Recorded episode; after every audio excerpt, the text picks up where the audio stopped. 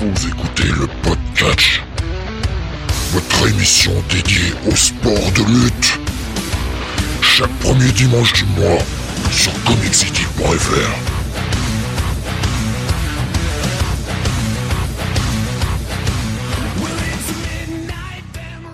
Bonsoir à tous et bienvenue sur le 120, 133e pardon, euh, numéro du podcast. Nous sommes aujourd'hui mardi 29 novembre 2022 et avec moi ce soir pour vous parler eh bien du pay-per-view qui s'est tenu ce week-end ainsi que de l'actualité des sports de lutte, le plus fort, Don Jonat.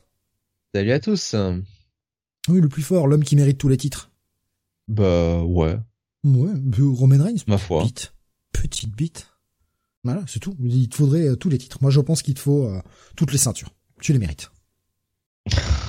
Non, il n'y a pas de piège. Écoute. C'est juste. Non, non, moi je, moi je prends. Hein.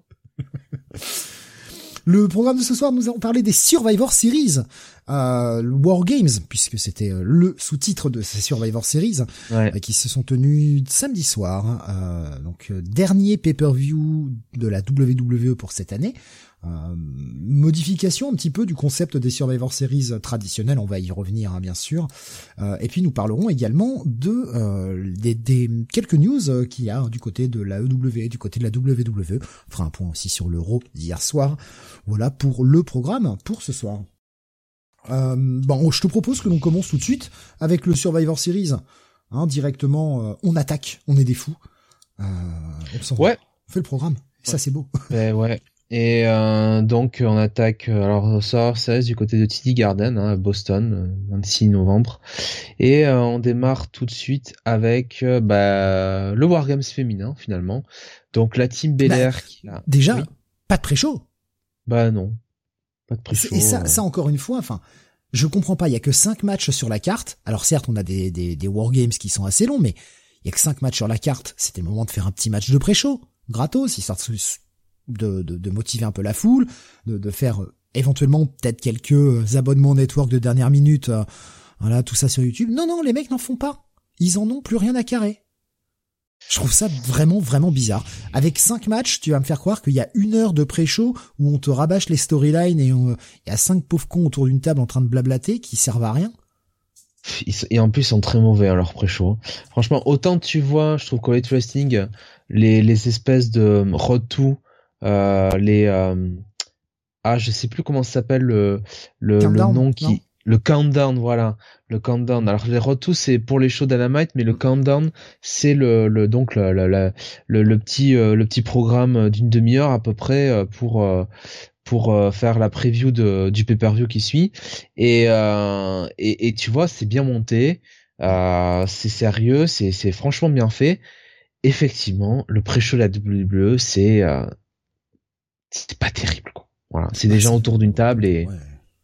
Bah, qu'on te rappelle les storylines, tout ça, c'est très bien pour les gens qui n'ont pas suivi. euh, et, et il en faut. Mais je trouve que l'ancien modèle avec des au moins un ou deux matchs qui certes ne sont pas des matchs à titre, euh, c'est pas forcément les meilleurs matchs de la carte, mais ça reste des matchs gratos qui te qui sont là pour te donner envie d'acheter le, le pay-per-view. Alors un peu difficile maintenant avec la WWE, mais au moins de te prendre un petit abo au network pour le, le suivre. Merde, ça ça mange pas de pain. On va pas me faire croire qu'ils ont passé de mecs dans le roster pour faire des matchs gratuits en pré-show. Tu, tu nous fous même un, tout petit, un truc tout con, hein, mais tu nous fous un affrontement, un tag team, euh, euh, puisque là on avait finalement pas vraiment de match tag à proprement parler sur ce show-là. Tu nous foutais un, un, un match tag, euh, et bien sûr tu fais pas ça pour le dit, mais euh, tu fous Alpha Academy contre, euh, je sais pas, contre les Viking Riders ou je sais plus comment ils s'appellent maintenant. Mais tu fous ça en pré-show, tu leur laisses 10 minutes, c'est bien. Ça mange pas de pain quoi, ça attire le chaland. J'ai vraiment du mal à comprendre. Alors que de l'autre côté, euh, chez Dynamite, enfin chez AEW, ah, les mecs, euh, leur pré-show c'est catch, catch, catch, catch, catch. Il y a que ça. ouais, je, je, je comprends pas trop. Bon. Il peut y avoir un petit Surtout juste que- milieu quoi. Surtout que voilà, quoi, c'est un Survivor Series, t'as euh, 100 matchs, quoi. Alors, ok, il y a les Wargames, mais ouais, c'est c'est oui, lèche, oui. quoi. Ouais, c'est clair. Donc excuse-moi, je, je t'ai je t'ai un petit peu coupé juste avant qu'on commence Non, sur, bah, le, bien sûr. sur le, Donc, euh, le Wargames féminin qui est l'opener, mais je trouvais ça important de le noter. Là, j'espérais vraiment avec cinq matchs sur la carte qu'on ait quelque chose en pré-show et il y a rien eu. Encore une fois, je- j'ai des fois beaucoup de mal à comprendre la stratégie euh, à la WWE. Ouais, donc euh, Team Belair, donc représenté par Bianca Belair, Alexa Bliss, SK, Miaim et Becky Lynch, la revenante, euh, qui ont battu la team Damage Control euh, emmenée par Bailey Dakota Kai, Yoskai et euh, Nikki Cross et Rhea Ripley donc euh, dans le Wargames féminin 39 minutes 40. Euh, alors match que j'ai trouvé au niveau de l'action correct. Voilà, il y a pas pas de botch, il y a pas de il y a pas de, de, mauvais de mauvais trucs. Elles se sont données à fond, elles ont elles ont tout mis. Mais euh, très franchement, j'ai pas été investi dans ce match. Moi, la psychologie, euh, j'ai j'ai rien compris. Triple H nous a refait le le coup de la NXT, c'est-à-dire avec les, les faces qui rentrent en premier.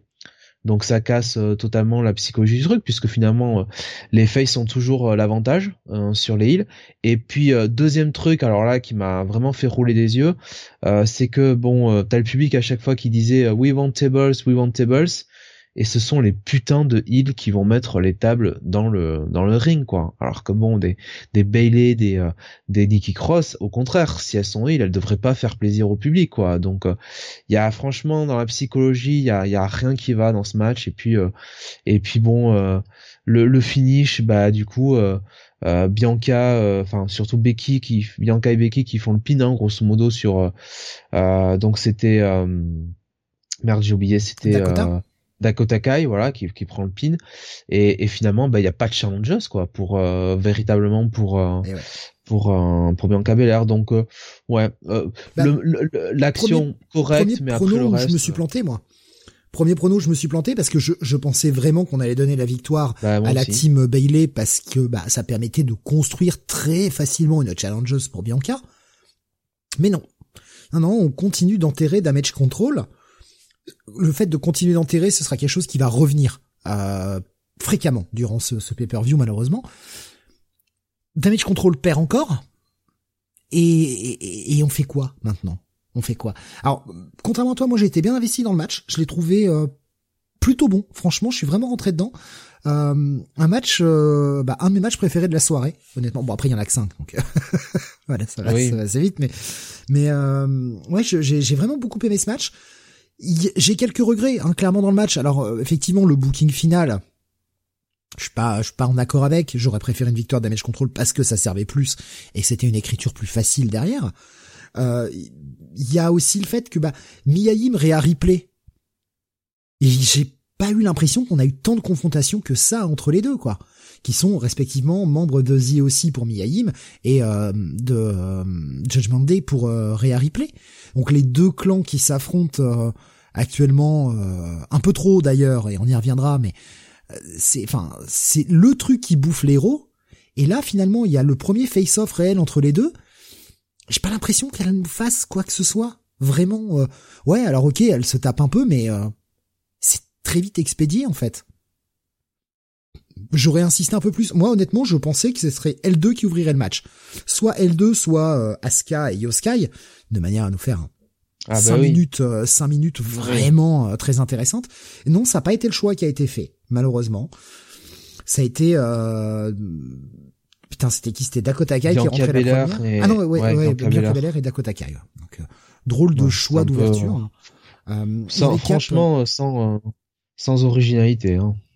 Capacal qui nous disait euh, Bianca top face actuellement parce qu'il nous disait que ça faisait un petit moment qu'il regardait plus euh, donc euh, ça allait lui faire bizarre d'écouter un peu l'émission sans avoir vu de catch réellement depuis pas mal de temps.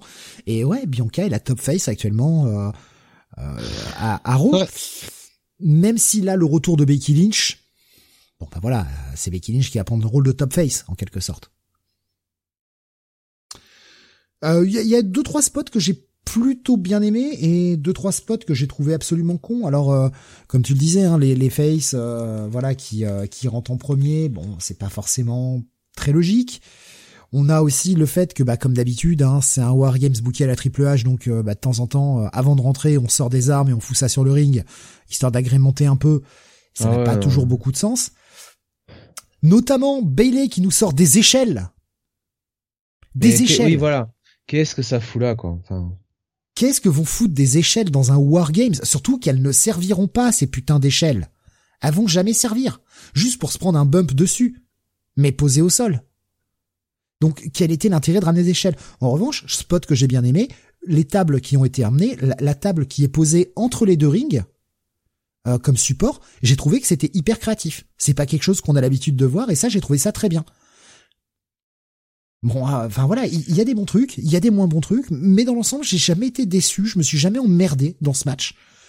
Donc euh, ouais, moi j'ai vraiment vraiment bien aimé. Est-ce que ce sera un contestant pour le match de l'année? Absolument pas. Bon. Surtout que bon, on a eu tellement bon à Full Gear derrière. Euh, il y a quand même eu des matchs qui étaient top niveau la semaine dernière dans Full Gear que bon, voilà, ça, ça n'arrive pas à la cheville. Mais euh, l'utilisation de Nikki Cross aussi. Je, suis assez partagé. Moi, ce côté, euh, le retour de la Nikki Cross un peu fofolle, frappe à dingue, qui, c'est sympa, mais là, elle en fait trop, quoi. Enfin, je, sais pas ce que t'en as pensé, mais c'est, c'est, ça devient cartoonesque et Ouais, non mais on a l'impression qu'elle voulait, si tu veux vraiment se détacher de sa gimmick de euh, de super héros, qu'elle voulait revenir à ce qu'elle faisait à NXT, mais là franchement, on avait l'air de d'une d'une euh, comment dire, on n'avait pas l'air, si tu veux, de voir euh, quelqu'un qui jouait le personnage d'une cinglée. On avait l'impression de vraiment voir, enfin quelqu'un, enfin quelqu'un d'assez lame quoi. Ouais, ouais, ouais. Oh, regardez, euh, je suis faux folle, je me tape sur la tête, ah, je mets les cheveux devant, fait, oh, et je monte sur la cage et puis je balance les pieds, regardez, ah, ah, ah. Mais c'est nul. C'est, c'est quand même complètement con. Ouais. Et t'as du mal à voir comment elle peut s'intégrer dans Damage Control en tant que membre de cette espèce de clan. elle, est pas membre en fait. Elle est, apparemment on a compris, elle est juste là euh, pour, euh, tu vois, comme Rare Replay quoi, pour le, pour le le, le, le, cadre de, de Wargames quoi tout. ouais enfin à tourne à tourne autour de Damage Control depuis pas mal de temps hein. rappelle-toi le déjà rien que le moment euh, ben, moment cringe de, la reprise du titre 24/7 qu'elle fout la poubelle t'as quand même les hier, autres qui elle sont est pas, hier elle est pas avec elle hein ouais. donc je te dis c'est juste ouais. non non mais c'était juste pour euh, pour le cadre de du Survivor Series hein ouais tant mieux après tout de toute façon cette gimmick de, de taré ne peut pas s'inclure dans un clan ça, ça ne va pas, c'est une gimmick de Lone Wolf, ça, clairement. Moi, je, je, suis un peu, je suis un peu partagé quant à tout ça. Néanmoins, enfin, j'ai quand même bien aimé le match. Je vais pas renier ça. J'ai passé un bon moment. Le match fait 39 minutes 40. Ce sera le match le plus long de la soirée. L'opener et le match féminin. C'est à noter parce que c'est pas à chaque fois que ça nous fait le coup. Hein, donc, euh... non, non, 39 minutes 40. Voilà. C'est euh... bon match. Ouais, bon match. Euh, c'est un match que je pourrais revoir avec. Euh, avec plaisir. Bon, pas tout de suite, mais euh, je pourrais le revoir avec plaisir et me, me laisser euh, remporter dans le truc sans sans tant c'est en train de subir pas comme un autre match dont on parlera tout à l'heure où là ouais, je pourrais pas je, je, pourrais pas le revoir honnêtement ce game féminin c'est c'est un peu osef quoi pour moi on va passer au match suivant. Donc, t'as quelque chose à rajouter sur ce sur ce match? Ah oui, bah si, bah, tu l'as peut-être dit. Je, je, je, sais plus si tu l'as dit, mais c'est Becky Lynch qui fait le pin hein, ouais, à la demande de Bianca Belair. Ça aussi, un peu. Euh. Disons que. Bah, c'est ça aussi, c'est qu'il n'y a pas de, il y a pas de, comment dire, euh, les, les deux équipes, on avait bien l'équipe de face et bien l'équipe de Hill, quoi. T'as pas de, t'as pas de, comment dire, euh, ils, en train, ils entretiennent pas les, les, les anciennes rivalités, quoi. Tu vois, on aurait pu avoir Becky et, et, et, Bianca. Enfin, alors, à la limite, Becky Bianca, j'accepte que les mecs, qu'elles se soient réconciliées avant que Becky parte, pourquoi pas. Mais par exemple, Becky Asuka, quoi, tu vois, qui ont une longue guerre euh, toutes les deux pendant quelques années. Euh, Becky, euh, bon, elle s'est quand même fait fait faire green mister la tronche pendant un tas de fois. tu vois, j'aurais tu vois, il y avait un truc à jouer. Et pareil à l'intérieur de, de l'équipe de Hill. Justement, Nikki Cross, qui était censée être une lone wolf, il n'y a pas un moment, si tu veux, où on sent qu'il y a des bisbilles avec Damage Control ou avec Rhea Ripley, quoi. Donc, ouais, ouais c'est c'est léger, quoi. Rhea, d'ailleurs, hein, qui se prend le Green Mist et qu'on reverra plus après. Euh, bon.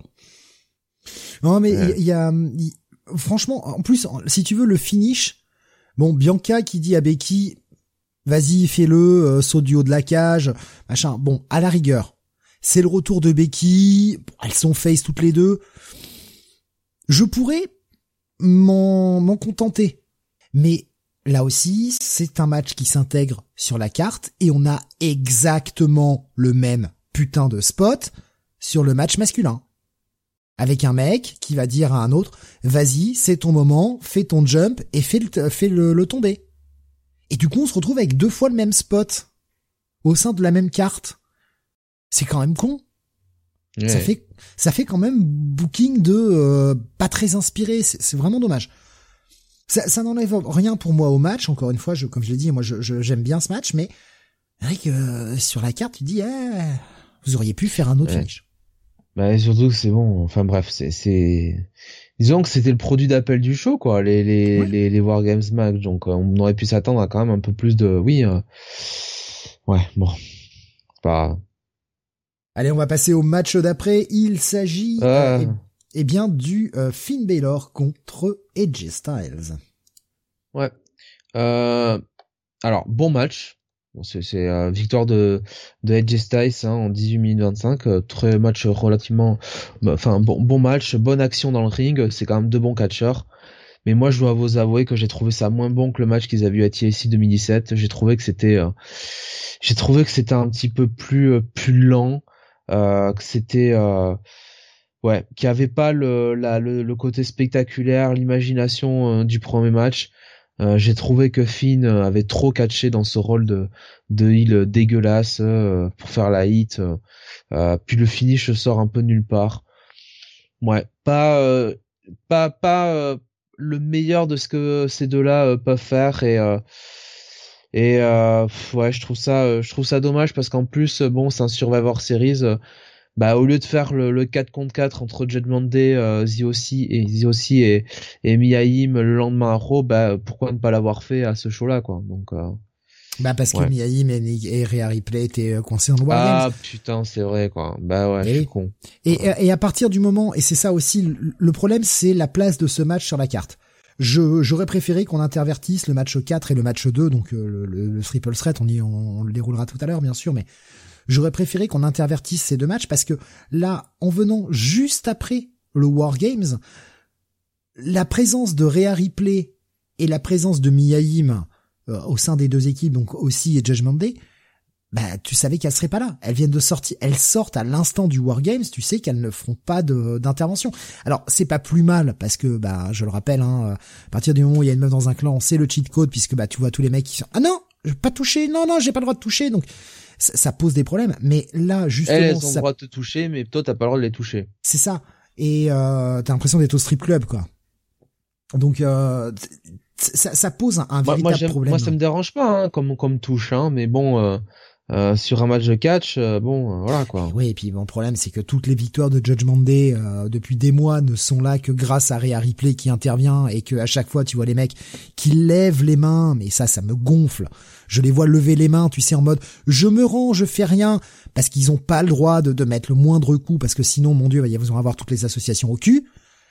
Et c'est totalement illogique. Encore une fois, c'est totalement illogique cette merde. Mais là, le fait maintenant que aussi a une femme également dans son clan, il peut y avoir une espèce de d'affrontement entre entre les deux femmes. Donc ça renverse un peu la vapeur. Mais là le match passe juste après le Wargames féminin où les meufs viennent de combattre. Donc clairement elles seront pas dans le match. Donc déjà ça enlève une inconnue dans ce match. Ça c'est vraiment dommage de l'avoir placé sur la carte là. Euh, moi j'ai plutôt bien aimé ce match aussi. J'ai trouvé que, alors effectivement, c'était peut-être moins bon, même si je me rappelle pas très bien de, leur dernier affrontement, mais euh, c'était peut-être moins bon que ce match-là. J'ai, j'ai, j'ai trouvé quand même assez, euh, assez actif. Ils ont tapé dedans. Je, je suis d'accord avec toi sur le catch de Finn Balor en tant que Alors je sais pas si on en a parlé dans l'émission ou si c'était quand on en a parlé hier, mais Finn Balor. Ouais, je d'en parler. Je, je suis moins fan. Je le préfère en, en face flamboyant. Je trouve que ça, ça matche mieux. Euh, bon, tu sens que les mecs sont quand même loin d'être pourris et que dès qu'il y a besoin d'un peu d'explosivité, euh, ça Je pense que ça aurait mieux marché avec euh, avec euh, Finn en face et AJ Styles en heal quoi. Oui, oui. Il y, a, y a Cap qui nous dit c'est qui les gothiques avec Finn? Alors derrière on a Damien Priest, hein, monté de monté de NXT. Damien Priest. depuis quelques We're temps. Gonna live forever. Solo. Il y a Rhea Ripley, hein, elle aussi montée de NXT, puis derrière, tout au fond, on a euh, Dominique Mysterio, le fils. We're gonna have a patous party in my pool. Ah, c'est un moment où il rentre avec son pantalon. c'est c'est ce petit côté cuir là euh, entre lui et Jericho là à vouloir aller dans les piscines. Ils auraient pu faire un truc. Ah ouais, donc Dominique Mysterio et de l'autre côté, on a derrière AJ Styles, euh, bah, Carl, euh, Carl Anderson et Luke Gallows, et puis donc Miyaim, euh, dernière euh, qui a rejoint le, le clan euh, VOC. Donc, victoire des J Styles, c'est cool. Enfin, une putain de victoire de The OC. Euh, oui, de The OC. DJ Styles, et, oui. aussi aussi. Hein. Euh, une victoire qui ne sera pas perturbée euh, parce que euh, on rappelle hein, que la, seule victoire qu'on eut aussi c'était un match de Carl Anderson où le mec a gagné mais juste derrière ils se font tabasser la gueule et au final la victoire bah t'as pas l'impression qu'ils l'ont eu et c'était finalement une victoire pour Judgment Day. Euh, bah, cette victoire sera de courte durée. On parlera du Raw de d'hier soir juste après. Et bah, là encore une fois je ne comprends pas le plan. Je ne comprends pas le plan non, mais à, quoi bon avoir fait ce match, quoi, entre Finn Balor et Styles, quoi. Donc, euh, Totalement. Et à la bon, on en parlera après, mais disons qu'à la limite, si t'avais prévu de faire ce match-là, euh, enfin, euh, vraiment ce 4 contre 4, bah, essaye de le construire, je sais pas, pour fin décembre, début janvier, quoi. Le, le, le crame pas maintenant, quoi. Enfin, bon, bref. Mais là, il y a deux mois avant le prochain pay-per-view, donc euh, ça vous laisse le temps de...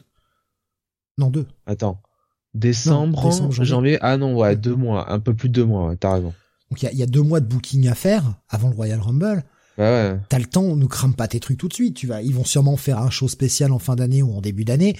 Donc il y a, moyen de faire un truc là. Mais euh, bref, des fois hein, les voix de la WWE. Hein. Ouais, elles sont impénétrables. Hein. Par contre, il y en a certains qui pénétraient des trucs. Hein. ouais, mais pourtant s'il est plus là, des fois tu te demandes s'il n'y a pas son spectre qui plane encore. Got you. On continue le match suivant, le plus mauvais match de la carte. Ah, j'annonce direct, euh, comme ça je.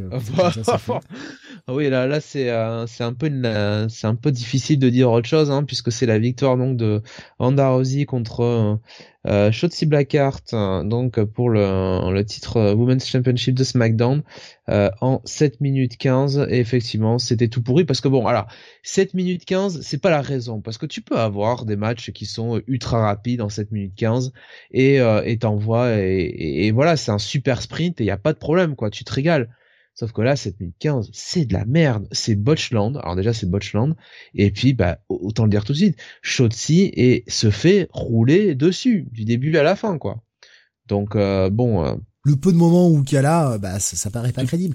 Et, mais déjà, qui pouvait croire que Shotzi allait avoir une chance? Personne. C'était, c'était impossible. Alors, vu comment était, enfin, bon, tu savais de toute façon, c'est Shotzi Blackheart contre Ronda Rousey, tu savais que euh, Shotzi n'avait pas gagné. Mais ne, mais en regardant, si tu veux, le pro, les programmes en weekly, t'avais encore moins de, de, de, fin de, d'espoir, quoi. Enfin, tu savais que ça n'allait jamais arriver, quoi. Et, euh, bon. Non, et puis bon, on a, on a cette Ronda Hill. Ouais, c'est bien gentil. Mais, est-ce que franchement, Ronda avait besoin d'être accompagnée au ring de Shayna Baszler? Vraiment? Ronda, elle a besoin de de de de de, oui. de, de, pour gagner. Ah bon? Moi, je trouve qu'en fait, finalement, qui c'est qui est décrédibilisé dans ce putain de match de merde? Bah, c'est Ronda Rousey. je vais te dire tout le monde, hein, parce que Shotzi, elle n'existe pas dans le match non plus. Hein, donc, euh, il y a elle, il y a Ronda. Alors, tu peux dire que Ronda peut-être est plus, un peu plus déséquilibrée euh, du fait que, bon, euh, il y a, y, a, y a Shania avec elle, mais je trouve que les deux, enfin les deux sont, il y a, y a personne qui sort over de ce truc-là, hein. même pas même pas Shania quoi, parce que Shania tu dis bon ben finalement euh, pourquoi euh, euh, pourquoi Shania pourquoi Shania accompagne accompagne Ronda quoi, pourquoi justement elle va pas poursuivre Ronda, pour le titre quoi, donc ouais non je match, non, mais elles sont super copines, toutes les deux elles ont fait de l'UFC, tu vois, donc elles sont copines. Ah ouais, ouais. Non, mais tout le monde est copain, comme tout le monde, bah oui, oui, Non, non, mais c'est de la merde, comme, enfin, c'est vraiment une, c'est vraiment une connerie. Non, mais elles, peuvent, ouais, ouais, c'est pas, c'est pas la peine. Non, mais c'est, euh, c'était mauvais. Franchement, euh, euh pire match, euh, pire match de, de la, de la soirée. Il y, a plein de trucs qui vont pas dans ce match. Entre le moment où elles vont se battre à l'extérieur avec un arbitre qui compte au ralenti, mais au ralenti. Euh, le moment où, ça, ça c'est pareil, ça m'a complètement sorti du match quand il commence à arriver à l'extérieur et que euh, Shotzi balance par-dessus les barricades euh, Ronda Rousey, on a une Shayna Baszler qui arrive et qui essaye de mettre des coups de latte directement. Elle arrive pied en avant pour euh, pour étaler euh, pour étaler Shotzi. Oui, mais enfin putain, l'arbitre il est en train de les compter, il est en train de les regarder. Faut pas me faire croire que le mec n'a rien vu. Et là, pourquoi jamais il la renvoie dans les dans les backstage? Tu vois, enfin, à un moment, je veux bien suspendre tout ce qu'il faut, mais là, je peux pas. Là, je peux pas. L'arbitre il est clairement en train de les regarder. À partir du moment où t'as un mec qui euh, ou une meuf qui, intervient sciemment dans le match et qui essaye de mettre un coup à un des combattants, tu le dégages. Si il a pas touché, donc enfin elle a pas touché en l'occurrence, donc ok tu n'arrêtes pas le match, il y a pas de disqualification, mais au moins tu renvoies cet élément perturbateur au vestiaire. On, parlera, on, parlera d'un truc comme ça euh, dans le dans l'euro euh, sur la disqualification. Je, je comprends rien. Là où ça fait vraiment pas de sens, c'est quand tu regardes à Full Gear la semaine dernière on a une, une rebelle qui monte sur l'éprone avec euh, juste la ceinture et l'arbitre qui la renvoie au vestiaire en mode euh, qu'est-ce que tu fous des pieds là sur l'éprone Elle est sur l'éprone, elle est pas dans le ring. Qu'est-ce que tu fous sur l'éprone Tu dégages? Et, là tu vois ça où l'autre elle est carrément en train d'essayer de lui mettre un kick sous les yeux de l'arbitre et l'arbitre dit rien. L'arbitre s'en contrefou. Alors je veux bien qu'on soit pas dans la même compagnie, d'accord. Mais à un moment, ça fait pas de sens. Ça fait vraiment pas de sens, ça.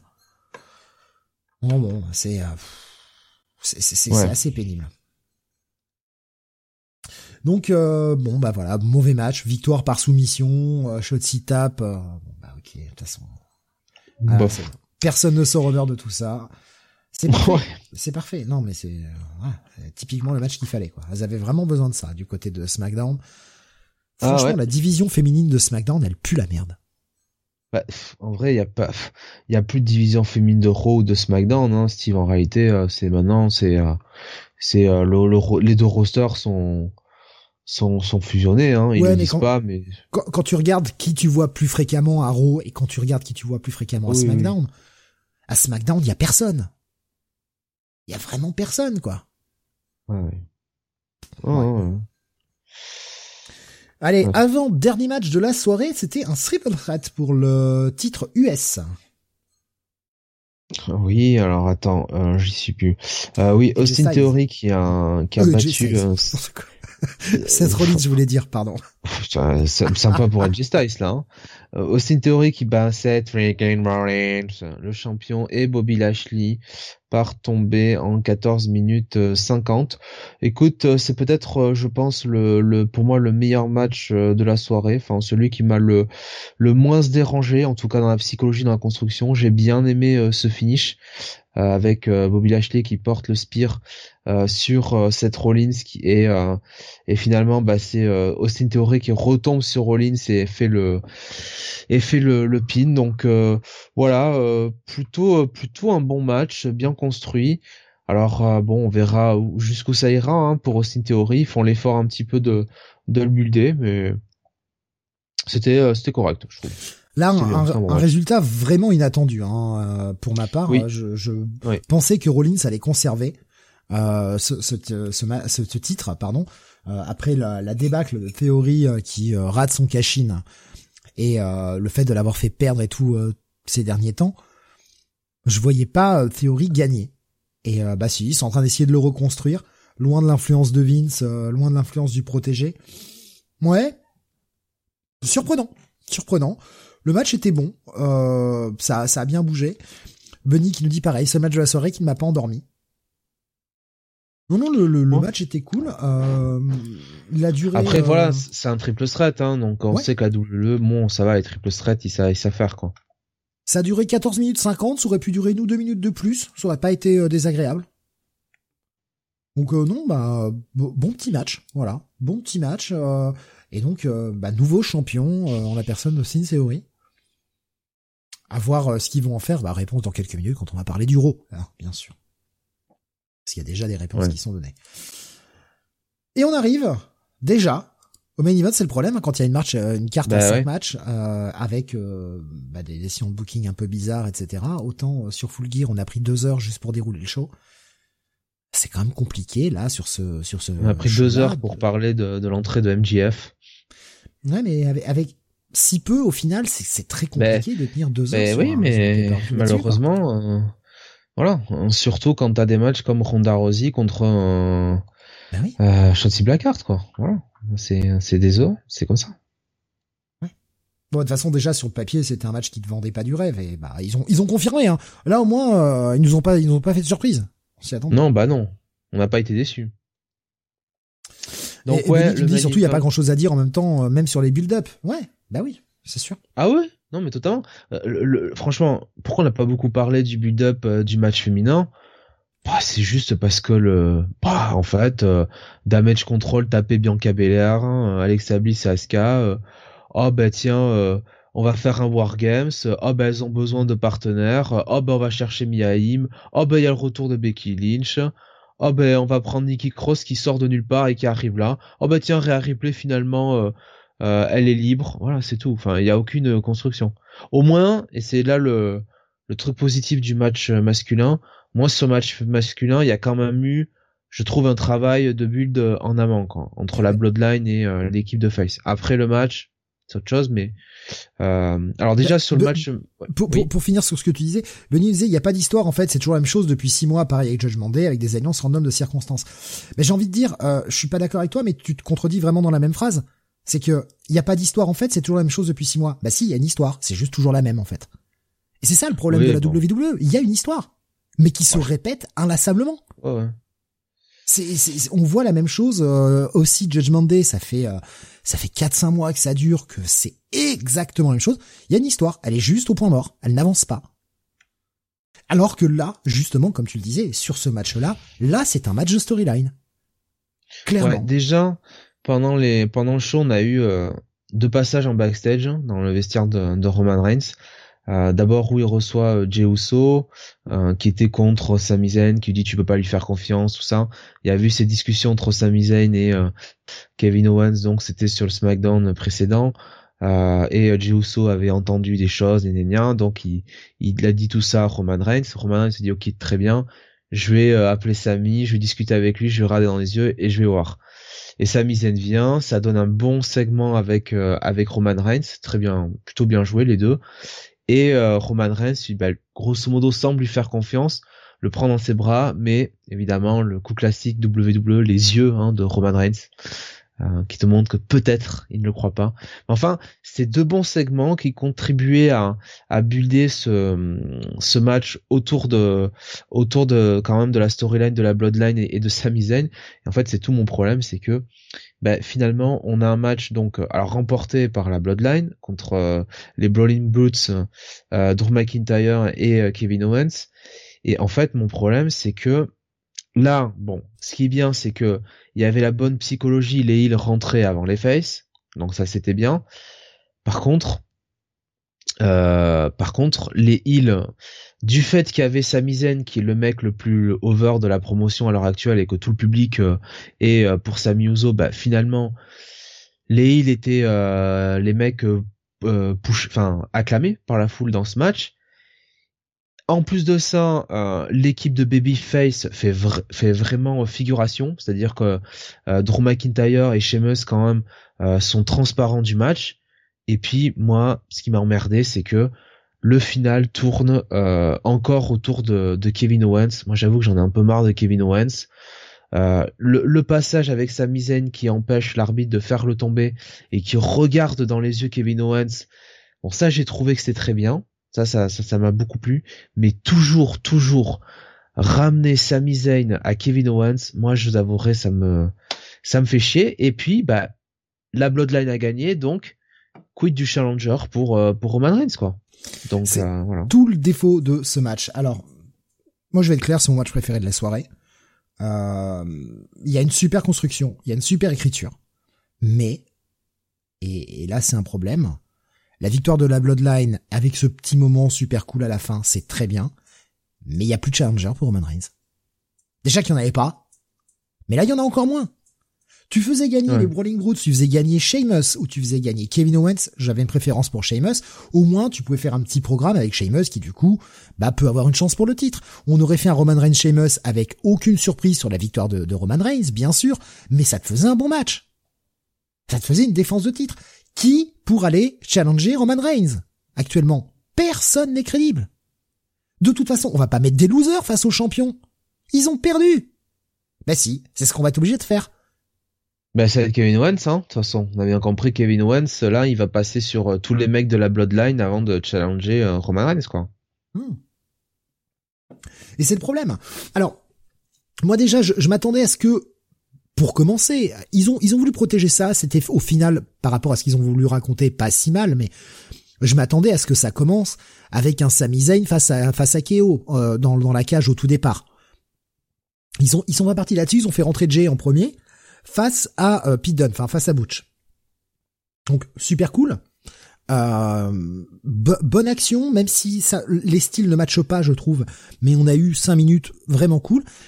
Et au moment de faire rentrer euh, le suivant, donc euh, le, premier qui allait rentrer était un membre de la Bloodline, Jimmy allait rejoindre son frère parce qu'il est en difficulté. Et là, on a un Roman qui est sur sa petite chaise en mode patriarche, quoi, qui arrête Jimmy, qui fait non. Et il pointe sa misaine du doigt pour justement les obliger à bah, travailler ensemble. Et c'est compliqué au début. Donc en termes d'histoire par rapport à ce qui est écrit sur la Bloodline, c'est super, c'est très bien écrit. Et on a un peu le même genre de construction que l'on a dans, les segments euh, qui nous font vibrer du côté de la EW, où on a une écriture assez fine. Et justement, j'ai trouvé l'écriture de, ce match et l'écriture de cette storyline avec la Bloodline super fine sur, euh, sur ce match-là. Mais c'est aussi le problème de la WWE en général, c'est qu'hormis cette storyline-là, il y a rien. Il y a rien d'intéressant à la WWE, il y a rien d'évolu, il y a rien qui se construit. Les choses restent statiques pour toutes les autres trucs, c'est ce qu'on disait il y a quelques minutes. Ça tourne en rond, ça n'évolue pas depuis des mois, hein. on nous répète inlassablement la même chose. Là, les choses avancent. Sauf, pour la Bloodline qui est le, seul truc le seul truc intéressant à la à la WWE oui, et mais c'est le seul truc tout court Ouais, et, et, et, depuis le début, de toute façon, depuis que Roman Reigns est, est, revenu, donc euh, euh, donc à l'époque on était au Thunderdome encore avec euh, avec Paul tout ça, on sait que c'est Roman Reigns avec Paul qui gère quoi, de toute manière. Donc Mais, mais honnêtement, s'il y a bien un truc qui m'a surpris, c'est l'écriture dans ce match où je l'ai trouvé très fine. Tu, tu as parlé bah, de ce moment où il y, a, y a le tombé qui est cassé, je, je, vais y revenir dans quelques instants, mais juste avant, il y avait pareil, un moment, un, espèce de gros super kick. Déjà, euh... Samy qui sauve, euh, qui sauve voilà. euh, euh là, qui, qui, qui le, le, tire pour le pour, pour lui éviter un super kick contre la gueule, la gueule contre la cage. Et ça, c'est super bien vu. On a un Samy qui sauve Jey donc déjà qui essaye de se faire bien voir avec un, un Jey qui qui continue à pas vouloir bosser avec lui. Mais là, putain, force est de, de constater que bah putain, Samy l'a sauvé quoi. Parce que il y a tout ce jeu au moment où Samy va rentrer où il hésite et il se fait regarder par les par les deux les deux heals, enfin les deux faces du coup euh, du match qui sont là à l'intérieur et qui qui sont prêts à lui casser la gueule et et, et le mec est ah j'ose pas rentrer, je je sais pas, je sais pas. Finalement Jay arrive à, à détourner leur attention et Samy en profite pour rentrer et tout de suite voler au secours de Jay. Tu te dis est-ce que c'est que le mec va les trahir ou pas? Non, c'est juste qu'il sait très bien que à partir du moment où il va mettre le pied dans la cage vu que les deux sont là à l'attendre, il va se faire casser la gueule. Donc ça n'a aucun sens. Il va pas rentrer pour se faire taper, il va rentrer pour justement être un véritable avantage.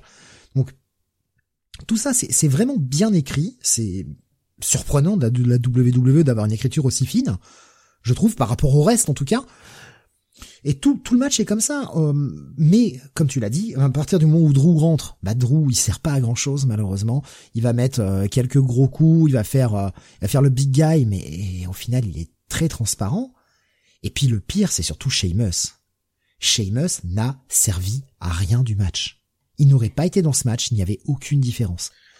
Surtout qu'il rentre en, il rentre pas en dernier dans l'équipe des, des Face. Euh, non, c'est KO qui rentre en dernier. Ah bah ouais, bah voilà, bah du coup, bah, mais clairement de toute façon c'était le match, euh, le match était construit pour euh, pour buter KO et, et, là aussi c'est ça qui est étonnant, c'est que alors je sais qu'il y avait des problèmes de blessure et qu'il est revenu qu'au dernier moment Kevin Owens, mais on était quand même sur un programme où euh, clairement c'était les Brawling Brutes qui était euh, après euh, après la Bloodline et, finalement bah alors qu'il y avait le retour de Sheamus de le retour de Sheamus de blessure euh, justement de, de, la Bloodline, finalement c'est Kevin Owens qui leur passe devant pour pour prendre le lead. Donc moi moi je suis pas ouais je suis pas je suis pas super fan quoi. De toute façon bon Benny qui nous dit par contre à quel point ils insistent sur les replays pour nous remontrer le, jeu psychologique, ça gâche tout, ils prennent vraiment les fans pour des cons. Je préfère à la EW où ils ne vont pas remontrer des ralentis, des mecs qui se regardent en te disant oh regardez ils doutent là. Ouais, mais c'est parce que c'est tellement pas habituel à la WWE que le public n'est peut-être pas prêt à voir ça. À la WWE, on, est beaucoup plus habitué à ce genre d'écriture très fine à, et à se dire ah putain le jeu de regard il est bien quoi. Parce qu'on comprend, parce qu'on suit les storylines, mais à la WWE c'est tellement pas habituel ou plus habituel en tout cas Ouais, je pense que ça va passer euh, au-dessus de la tête de beaucoup de gens. Malheureusement. En fait, c'est étonnant parce que si tu veux, euh, à la WWE effectivement il y a ce côté on martèle le message quoi on Ah, te, te, le, te le fout dans la gueule euh, gros coup de sabot voilà et à Elite Wrestling il y a ce côté que justement des fois euh, on, on revient peut-être pas euh, sur euh, sur des éléments comme ça tu vois. Euh, notamment sur des pay-per-view on a l'impression des, des fois euh, que c'est un petit peu euh, qu'on appelle ça un peu tout est en accéléré quoi. On laisse pas peut-être le le par exemple la grosse victoire je sais pas de d'un catcheur.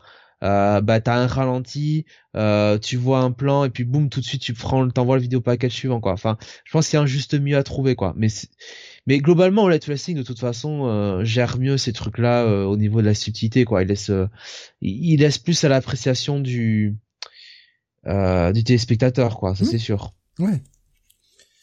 Euh, Benny qui dit, mais oui, mais quand Hogman doute face à Punk, on te remonte pas en replay durant trois heures les moments doute. Mais on est d'accord. Mais encore Ouais. une fois, à qui s'adresse la WWE C'est ça qu'il faut comprendre. Parce qu'on n'est pas sur le même public? Les gens qui s'intéressent à la WWE ne sont pas les casuals que qu'il y a à la WWE. La WWE, on le sait, c'est une marque, c'est qui est là depuis maintenant euh, 40 ans, quasiment, et c'est un public qui va, qui vient, c'est plus pour enfants que la EW, et on est sur des spectateurs qui ne regardent pas forcément tous les matchs, tous les shows, qui ne sont pas forcément au courant de toutes les storylines, et qui ont besoin qu'on les tienne par la main. Les casuals sont des crétins? Non, juste des gens pas habitués au code du catch. Pas forcément. Non, mais après, il y a un truc qui est vrai, c'est que même avec le l'arrivée de, de Triple H euh, au, euh, au booking, euh, c'est vrai que on a la, la, la production n'a n'a pas n'a pas n'a pas réellement euh, changé Euh, et surtout euh, les commentaires en vrai euh, c'est toujours les mêmes quoi. Enfin, je veux dire, il n'y a pas eu il y a pas eu d'évolution quoi. À part Ah, Michael, Michael Cole, Cole. qui peut qui peut faire si tu veux euh, des euh, des références par exemple pour pré- présenter Wargames dire voilà le premier match c'était avec les Four Horsemen tout ça les Four Horsemen pardon.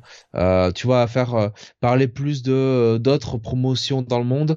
Euh, le reste la manière de faire les commentaires Cody que merde comment il s'appelle Corey Graves toujours qui se qui fait le commentaire il ah, c'est toujours la même chose et c'est toujours c'est toujours casse-couille quoi franchement des fois, t'as vraiment envie de, de, de, de, couper le son, quoi. Mais pour moi, on est sur un. La WWE reste un show pour débutants, quoi. C'est faire du vélo avec des roulettes. Voilà. Alors que la WWE a une écriture plus fine qui s'adresse, qui s'adresse à des gens qui ont les codes, qui, euh, qui, qui s'occupent un peu du catch indé, qui vont comprendre quand on te fait un retour d'un mec. euh, J'ai envie de dire une écriture d'un jeu, d'un show de catch, quoi, tout simplement, Oui, quoi. voilà. Enfin, voilà. Voilà. On arrête de prendre des gens pour des enfants, on ne les tient pas par la main. C'est, euh, c'est, c'est, c'est un, c'est, c'est un film, euh, c'est un film Disney face à un film d'une autre compagnie, quoi. C'est, voilà, c'est ça, c'est, euh, c'est le show pour, euh, pour le, tout le monde, pour le tout venant. Délivré. Et de l'autre côté, bah, t'as le show pour les, les un peu plus aguerris, en fait. C'est, c'est con, hein, mais euh, c'est- pour moi, c'est, c'est exactement comme ça. Sortez la grande. Voilà, ouais, non, non, tout à fait. Il nous dit en fait on se croirait à la WCW lorsque les commentateurs ne, ne parlaient que de la NWO. La Pete Dunne pourrait être un autre COZF. Oui. Oui. Et alors? Non, non, mais je vois ce qu'il veut dire. Mais, mais, mais, mais, mais, alors, mais, je, la mais je- mais je différence. suis d'accord, hein, Pete Dunne aurait pu être remplacé par quelqu'un d'autre euh, complètement et ça, ça ne changeait rien. mais la différence, si tu veux, c'est que à la WCW, c'est vrai qu'il y avait ce truc avec la NWO qui existait, mais euh, dans les matchs en eux-mêmes, t'avais quand même, bon, euh, euh, t'avais des gars qui avaient, il y avait une vraie opposition, quoi. T'avais Sting, t'avais des choses comme ça. Là, t'avais vraiment donc la Bloodline qui était le centre du match et effectivement les Faces qui étaient les faire valoir, quoi. Voilà, en face. Euh, donc, euh, pff, Mais c'était purement un, purement un match contre la Bloodline. On aurait pu, en fait, mettre n'importe quelle autre équipe. On aurait pu mettre DOC ou Judgment Day en face de la Bloodline et y adjoindre Kevin Owens. On aurait eu le même match. on aurait Et pu on mettre Comic. City. Comic Ouais. City en face de la Bloodline, ça. On aurait eu le même match avec des gens qui pleurent, quoi. Tout le long du match. Non, pas je, moi, je- taper. moi, je, moi, je vous préviens, on envoie Sam en premier. Hein. Mais mais mais mais je, je suis d'accord, on aurait eu le même match et effectivement là je, je suis complètement d'accord avec Benny que euh, effectivement oui Pete Dunne aurait pu être un autre, c'est Osef. On aurait mis euh, The aussi avec AJ Styles, euh, Carl Anderson, Luke Gallows euh, et puis euh, n'importe quel autre crétin, euh, Andrew McIntyre. On continue avec Andrew McIntyre dedans qui fait pas partie du clan et tu rajoutes Kevin Owens. Le match était le même parce que c'est et c'est ça le problème de ce match, c'est que d'un côté il est très bien pour la storyline euh, sur la Bloodline. Mais ce n'est un match que pour faire briller la Bloodline. Brawling Brutes n'a putain de pas brillé dans ce match. On, aurait mis Gunther et son Imperium, c'était pareil. Et, ça, c'est le, gros reproche que j'ai à faire à ce match-là. C'est dommage, c'est vraiment dommage parce que putain les talents qu'il y avait dans le ring quoi. Il y avait que des mecs à talent dans ce putain de ring. Il y a pas un mec qui est mauvais là-dedans. Et pourtant ils arrivent à être transparents. C'est dommage, c'est vraiment dommage. Il y, a, vraiment un truc de raté là-dessus. Au moins, euh, la bonne nouvelle, c'est que ça a quand même mis un peu plus over euh, sa misaine. Il y a quand même une fin pas mal avec euh, Roman Reigns qui qui le prend dans ses bras. Il est enfin accepté par l'ensemble de la Bloodline, enfin surtout par Jey Uso. Le, le, casser du tombé, comme tu l'as dit. Je, l'ai trouvé super bien parce que Sami Zayn ne va pas frapper Kevin Owens qui est en train de faire le tombé, il va juste empêcher l'arbitre de finir le tombé. Donc même si finalement il se retourne clairement contre son pote, enfin son ancien pote, il le touche pas quand même. Il le touche pas, mais en même temps, il fait, il ça aussi pour bien lui montrer que c'est lui qui casse le tombé, quoi. Il le regarde dans les yeux et euh, il y a cette espèce de défiance de lui dire, euh, voilà, euh, je, peux faire mes choix. Enfin voilà, je suis pas. non, ça, ça, ça c'était, c'était, c'était plutôt bien fait, quoi. Euh, mettre plus over Sami Zayn, impossible, nous dit euh, Bunny. Euh, en ce moment, c'est lui qui, qui fait ah comme la WWE principalement. Bah, le, le mettre bah, plus over, ou en tout cas l'inclure définitivement dans la Bloodline pour commencer à passer à autre chose, une autre intrigue, parce que cette intrigue du Sami qui est pas totalement intégrée dans la Bloodline, ça fait ah, un moment que ça dure. Là, c'est plié, hein. il est dans la Bloodline très clairement. Mais après, moi, quand je vois les, quand, quand je vois les, les plans avec lui pour pour le futur, euh, tu vois, euh, ça me, ouais, on, ça me rend pas du rêve. Ouais, je, je, pareil, je suis comme toi, ça me rend pas du rêve. Au final, la trahison totale hein, de Sami Zayn viendra parce que bah il va finir par mettre un, un coup de latte dans les noix de, de, de Kevin Owens et euh, bah Kevin qui qui euh, est là en train de de se rouler par terre en mode j'ai mal aux couilles, j'ai mal aux couilles et euh, et puis bah il fait signe à Jey de faire son saut de la troisième corde et de lui faire le tomber. Il pourrait le faire mais là aussi, il va pas, il va pas jouer la trahison jusqu'au bout. Et en même temps, il offre la victoire à Jey Uso en, en, signe de, vas-y, regarde, je te l'offre. Vas-y, c'est, c'est, c'est, euh, tu vois que je suis de ton côté et je te l'offre. Et en même temps, il va jamais faire le tomber sur, euh, sur Kevin Owens. Et on a, comme je le disais, le même finish que le Wargames masculin. Avec, euh, féminin, pardon, avec, eh bien, quelqu'un qui offre la victoire quelqu'un qui est totalement en, possibilité de, faire le pin, qui va pas faire le pin, qui va le donner à quelqu'un d'autre, qui va nous faire son saut. Alors là, c'est fois pas du haut de la cage, mais du haut de la troisième corde, et qui va faire le, tomber. On se retrouve avec le même finish, avec un Roman Reigns qui derrière prend Sami Zayn dans les bras, et surtout cet énorme là entre entre Jey Uso et euh, Sami Zayn, enfin accepté comme un membre de la Bloodline. Ouais, c'est ça moi j'ai aimé l'écriture pour euh, l'écriture de la Bloodline et ce que ça fait avancer, mais c'est aussi le reproche que j'ai, c'est que ça ne fait avancer que la Bloodline. Et on a un Sheamus qu'on a vu 30 secondes dans le putain de ring et qui après a fait dodo. Euh. Moi je, me suis demandé si Sheamus s'était pas un peu blessé durant le match parce qu'il avait tendance à se tenir, etc. Et, Peut-être. Et, et qu'il a été un peu mis de côté, un peu transparent. J'ai pas eu d'écho là-dessus. Mais j'ai pas vu d'écho passer non plus là-dessus. Euh, mais ouais, c'était c'était euh, navrant à quel point le mec a été transparent. Il est rentré, on l'a pas vu. On l'a vu 30 secondes. Il a couru euh, dans le ring, il a fait le ménage, comme à chaque fois que t'as un mec valide qui rentre avec tout frais, euh, qui fait un peu le ménage sur les gens qui restent debout. Après, il s'est pris un coup, il a dormi tout le reste du match. Et entre temps, après, il y a eu le Roman Reigns qui est rentré, il y a eu Kevin Owens qui est rentré. Enfin, voilà, il y a, eu du monde, quoi. Enfin, pendant 15 minutes, il a fait dodo, quoi, Sheamus. Il a pas fait grand chose. 38 minutes 30, hein, ce match-là. Donc, ouais. Euh, ouais un, bon finish quand même. On finit sur une bonne note, une note qui fait plaisir aux gens, les, euh, voir la Bloodline se faire un câlin, finir heureux, finir, euh, finir tous ensemble. Ouais, les ils ont gagné, les fans sont contents, tout va bien. Mais ouais, c'est étonnant. Hein. Mais qui sont les heals, qui sont les faces dans cette histoire? Parce que putain, la Bloodline, ouais, ok, ils sont heals, mais au final, hein, c'est un putain de face turn organique, hein. Vraiment.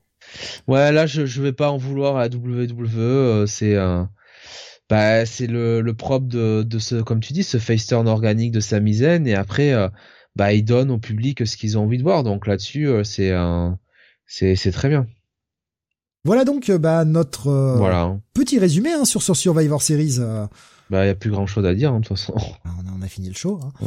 Donc euh, un, un PLE, il faut les appeler comme ça, qui, malgré ses défauts, je trouve, est peut-être un des meilleurs de l'année.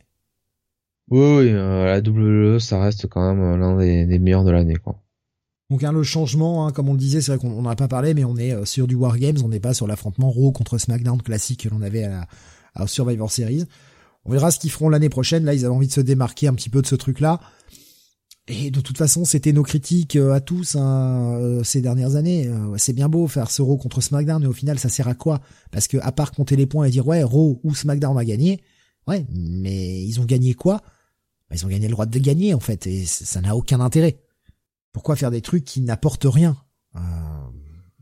Toujours, toujours assez particulier ça. Euh, ben, passer le Survivor Series, eh bien, on va passer maintenant au à la WWE et à Raw. Raw qui s'est tenu hier soir. Ouais.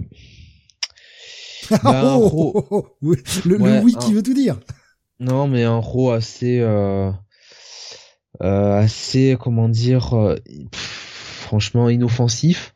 Euh, alors, on a commencé par une promo de Becky Lynch pour son retour une promo où elle va un peu euh, partout euh, euh, dans les travées pour parler avec des gens, des spectateurs, tout ça. Je trouvais que pour une promo de retour, c'était quand même assez faiblard, quoi. non pas que Becky Lynch, ce qu'elle a fait, c'était mauvais. Non, elle a elle a bien, enfin c'était c'était bien dit, il y avait une bonne delivery, tout ça mais il n'y avait pas grand chose quoi en fait dans son contenu. Euh, évidemment, tout de suite, elle a été interrompue avant qu'elle puisse dire quelque chose d'intéressant par euh, euh, par Bailey. Euh, et euh, finalement, on va partir sur une, espèce de brawl en backstage entre Becky, euh, Bailey et Yoskai et Dakota Kai. On a quand même Bailey qui se fait les Becky qui se fait les trois de, de, de damage control pratiquement elle toute seule avant que avant que voilà les, les quatre enfin les, les, trois soient séparés, les quatre sont séparés. Et puis voilà, on repart sur un programme entre Becky et euh, Bailey, bon, écoute, euh, pourquoi pas. Hein. Ouais, mais après Becky contre Bailey, ce sera cool, hein. Évidemment, euh, les deux meufs ont du talent et euh, ça nous fera des bons affrontements. Mais là encore, qui pour aller chercher Bianca?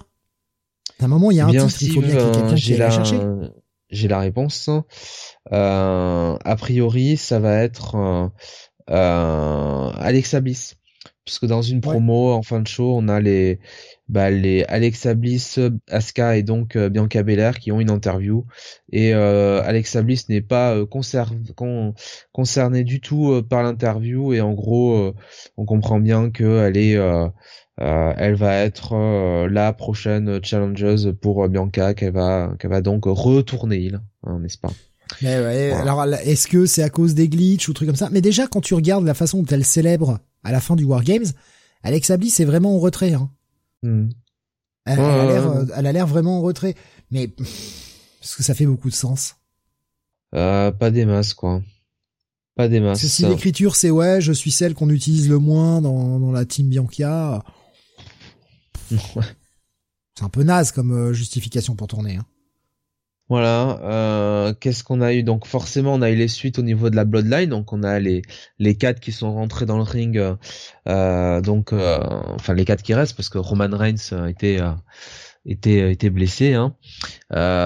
et et donc bah ils ont été interrompus alors qu'ils avaient ils allaient faire un groupe hug.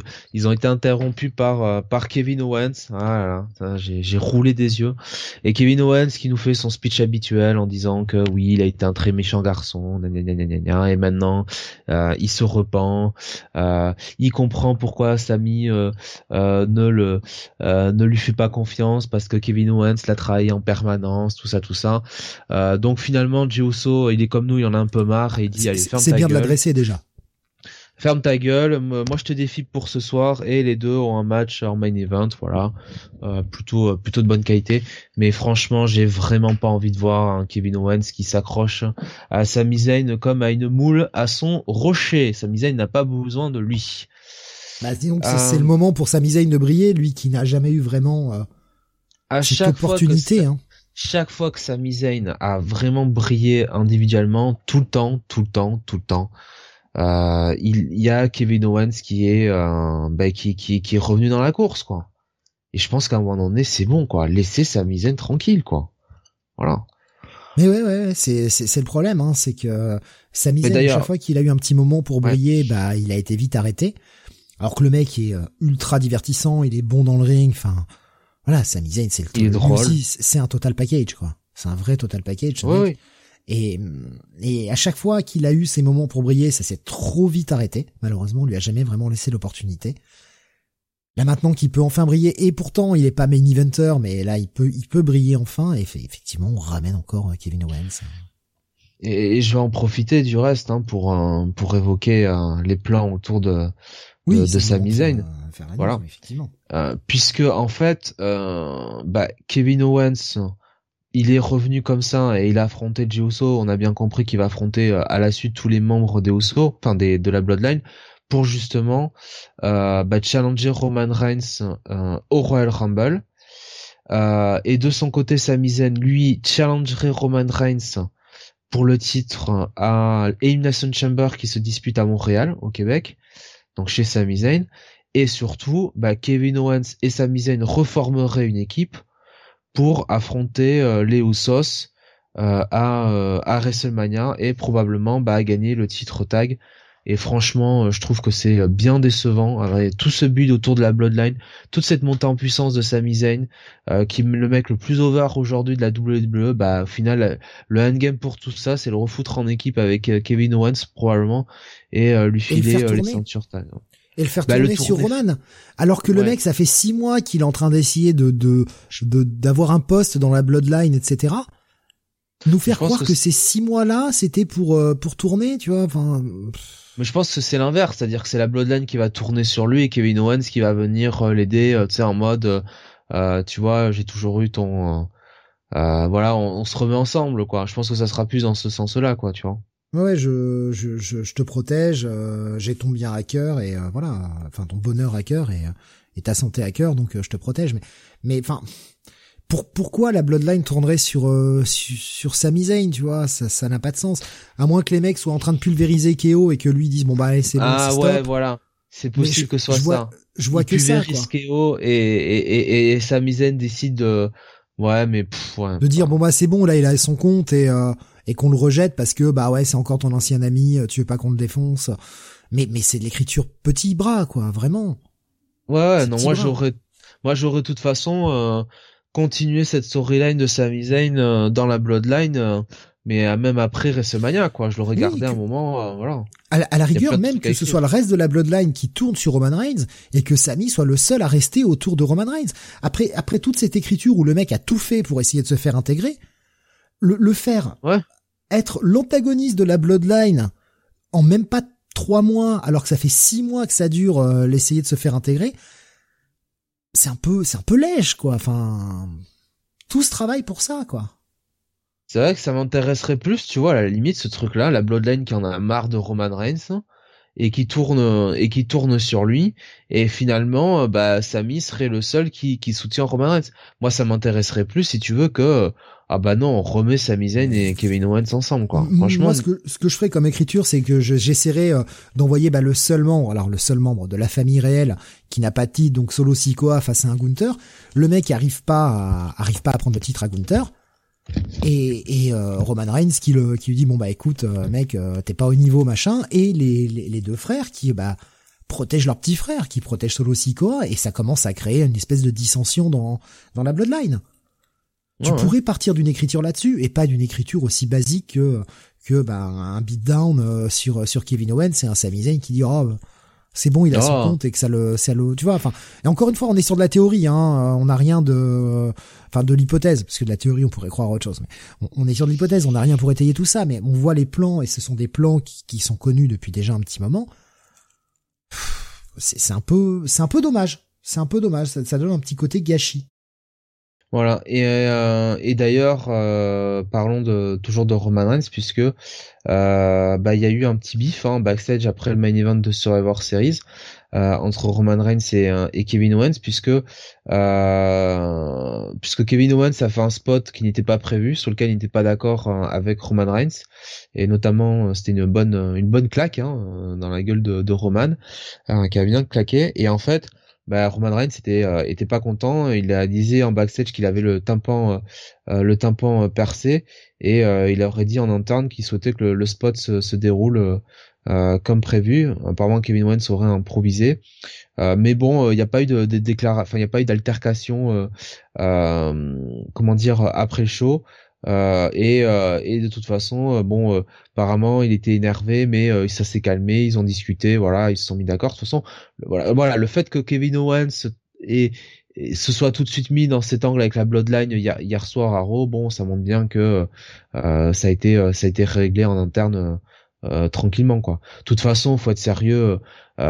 les botches comme ça, les, les, les, spots pas prévus qui se passent mal et tout ça, les impros machin, Bon, c'est du catch, hein. De toute façon, c'est des professionnels, ils savent que tout peut pas être parfait, hein. Donc, ouais, euh, moment, sur le moment, euh, si tu veux pas prendre un mauvais coup, tu fais pas du catch. Hein. hein faut être aussi sérieux, quoi. Ouais. Faut arrêter, arrêter de jouer la diva. Bon, écoute, après, euh, le mec, s'il a le tympan percé, bon. S'il a le tympan percé, oui, bien sûr, s'il a le tympan percé, alors attention, là, là, on est, on parle de quelque chose de grave, mais. Le problème, ah, je suis désolé. Hein, il était blessé, en tout cas, il était blessé. Hein, donc hier soir, il était pas là parce qu'il était blessé. Donc. Ouais, moi, moi il était prévu, il était prévu pour le show hein, hier soir. J'ai quand même, euh, alors encore une fois, hein, si s'il a vraiment le tympan percé, là, effectivement, c'est autre chose. Mais j'ai quand même aussi un problème avec euh, Roman Reigns qui euh, a ce catch de merde parce qu'il est quand même super lent, super mou. C'est son catch de heal, hein, on est d'accord. Mais en même temps, quand il était face, c'était pas un meilleur catch, beaucoup non plus. Et il y a ce côté du mec qui veut être part-timer, machin. Enfin, un moment, gars, t'as les deux ceintures déjà, tu nous casses bien les couilles ça fait deux ans que t'as ces putains de ceintures et que tu nous emmerdes. On peut rien écrire autour de toi parce que t'es l'imbutable. Et là, t'es encore en train de te plaindre que, oh là là, il a fait un spot qui était pas prévu, hein. ça fait, ça fait diva, en fait. Alors, s'il a le tympan percé, on est d'accord. Là, c'est plus grave et c'est plus embêtant. On est bien d'accord. Mais, t'as quand même cet aspect diva de Roman Reigns qui, euh, oh là là, on va pas aller dans les spots qui font trop mal, hein, parce que, ouh, ouais, euh, quand même, hein. Je suis part-timer, moi, hein. Moi, je me pointe pas sur les shows, je viens pas au pay-per-view, euh, je suis là quand je veux. Mec, putain, t'es le champion, quoi. Faut que tu charbonnes un peu aussi. Ça fait partie du job, quoi. Si tu n'es pas prêt à charbonner, tu n'as pas à être champion. C'est normal. Je, veux dire, je, peux pas être aussi tolérant avec un Roman Reigns comme je, n'ai pas été tolérant avec un avec un Brock Lesnar qui avait le titre et qu'on ne voyait qu'une fois tous les trois mois. Au moment, c'est pas possible. T'es un champion, tu dois être là. Même si tu ne catches pas, tu dois être là. Et avoir un champion qui n'est pas là dans les pay-per-view, moi, ça me pose problème. Ça me pose un vrai problème le dernier pay-per-view, euh, il y, a quand même monnaie de mec, il était pas là. Enfin, le mec est là quand il y pense, quoi. C'est gênant. S'il veut aller se faire une carrière au ciné, s'il veut faire autre chose, bah, qu'il fasse autre chose, mais qu'on lui enlève les titres. Tu vois, moi, ça, ça m'emmerde. Et ça me donne ce côté diva du mec. Ça, ça ne renforce pas, euh, euh de, de, ça me donne pas un côté, j'ai encore plus envie de m'attacher à lui, au contraire. J'ai hâte que la période de Roman Reigns soit terminée, j'en peux plus, hein, vraiment. Après, je, suis peut-être le seul dans ce cas-là, hein, mais moi, c'est que j'en ai marre, quoi. Euh, deux, deux ans, euh, il y a combien? 800 jours ou 760 jours, je sais plus, de, de titres là. C'est bon. On a compris. On a compris. C'est euh, waouh, le champion indépassable de l'ère moderne. Ah, c'est bon, on a compris. On passe à autre chose maintenant, s'il vous plaît. Il serait temps parce qu'on a fusionné les deux titres. On nous casse les couilles. Il y a plus de titres, il y a plus rien à la WWE.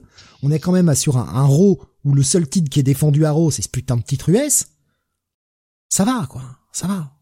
faut sortir de là. Par pitié, là, parce que ça devient le marasme. Moi, ça me, ça m'emmerde. Vraiment, ça, ça commence à hmm. m'emmerder. Voilà. Euh, on a eu des retours aussi. Ouais. On a eu des retours du côté de Raw, tout à fait, euh, avec le retour de, de Candice LeRae qui a eu un match contre Dakota Kai, hein, qu'elle a gagné, donc Dakota euh, euh Serpillère. Euh, et ouais, cette promo de ah bah en fait Damage Control m'a blessé, c'est pour ça que je n'étais pas là ces dernières semaines. Oh, Parce que putain, une, Candice dans un Wargame, ça aurait été pas mal, quoi. Ouais. Ouais. Euh, les Street Profits euh, étaient aussi de retour. On les a mis dans un match contre American Alpha euh, qu'ils ont gagné. voilà. Bon, les Street Profits. Moi, ça me laisse un, un peu froid. Oui, bah le retour. Ford était blessé. Bon, bah voilà, il est de retour. Ça y est. Mais on va en faire quoi? Vu que bah là aussi, il y a pas de titre puisque bah, les deux sont à la line. Titre indis euh, indisputé là aussi. On a réuni les ceintures Raw et SmackDown. Ouais, Mais quel enfer Quel enfer Et, euh, et surtout, c'est vraiment problématique. Hein. Hier à Raw, on a eu donc, euh, on en a parlé au début de l'émission, ce fameux 4 contre 4 hein, entre Judgment Day et euh, aussi accompagné de Miaim. Et alors, moi, ce qui m'a un peu énervé, c'est qu'au départ, on avait un match entre Rhea Ripley et Miaim. donc qu'on avait teasé depuis des semaines et des semaines et évidemment, il s'est fini par un DQ. Mais alors, quel DQ C'est-à-dire qu'on a Dominique Mysterio qui donc rentre euh, grosso modo sur le ring pour euh, bah, empêcher l'arbitre de faire son boulot, tout ça, euh, et donc permettre à Rhea Ripley surtout de sauver ses miches face à face à Miaim. Et donc l'arbitre décide, bon, puisque Dominique rentre dans le ring mais ne touche pas Miaim, n'a pas touché l'arbitre, enfin n'a touché personne finalement, bah, je ne disqualifie pas Rhea Ripley. Et en fait, ce qui se passe, c'est que derrière, euh, on a euh, comment il s'appelle euh, on a Rhea Ripley donc et Miaim qui se qui se foutent sur la gueule avec avec Dominique Mysterio à côté. On a Edge Styles qui arrive pour justement casser la gueule de de Dominique Mysterio et Edge Styles est à peine rentré dans le ring que l'arbitre dit disqualification. Donc, Dominique Mysterio, il être dans le ring, il peut être par terre, euh, avec l'arbitre juste à côté, il n'y a pas de problème, on disqualifie pas. Edge Styles, s'il arrive, on disqualifie. Donc, voilà, paye ta, ta. Oui, il y a, l'arrivée, euh, il y a l'arrivée de Damien Priest et Finn Balor par le public, et de l'autre côté, t'as euh, The aussi. après, après, après la DQ, ils arrivent et, donc on fait le on fait le 4 contre 4, euh, voilà. Euh. Alors 4 contre 4 évidemment remporté par Judgment Day, hein, par euh, et voilà. grâce à Miaim. Et voilà. Et voilà le problème. Quel était l'intérêt de nous faire gagner aussi et se dire bon bah ça y est, cette storyline elle est morte, elle est terminée, on va faire autre chose. Mais non, ils y reviennent. Et on a redonné une victoire à Judgment Day juste sur The aussi. Donc en gros la victoire de la veille elle compte pas quoi. Mais c'était quoi le plan? Quel était l'intérêt de faire ça? Ça n'a aucun sens.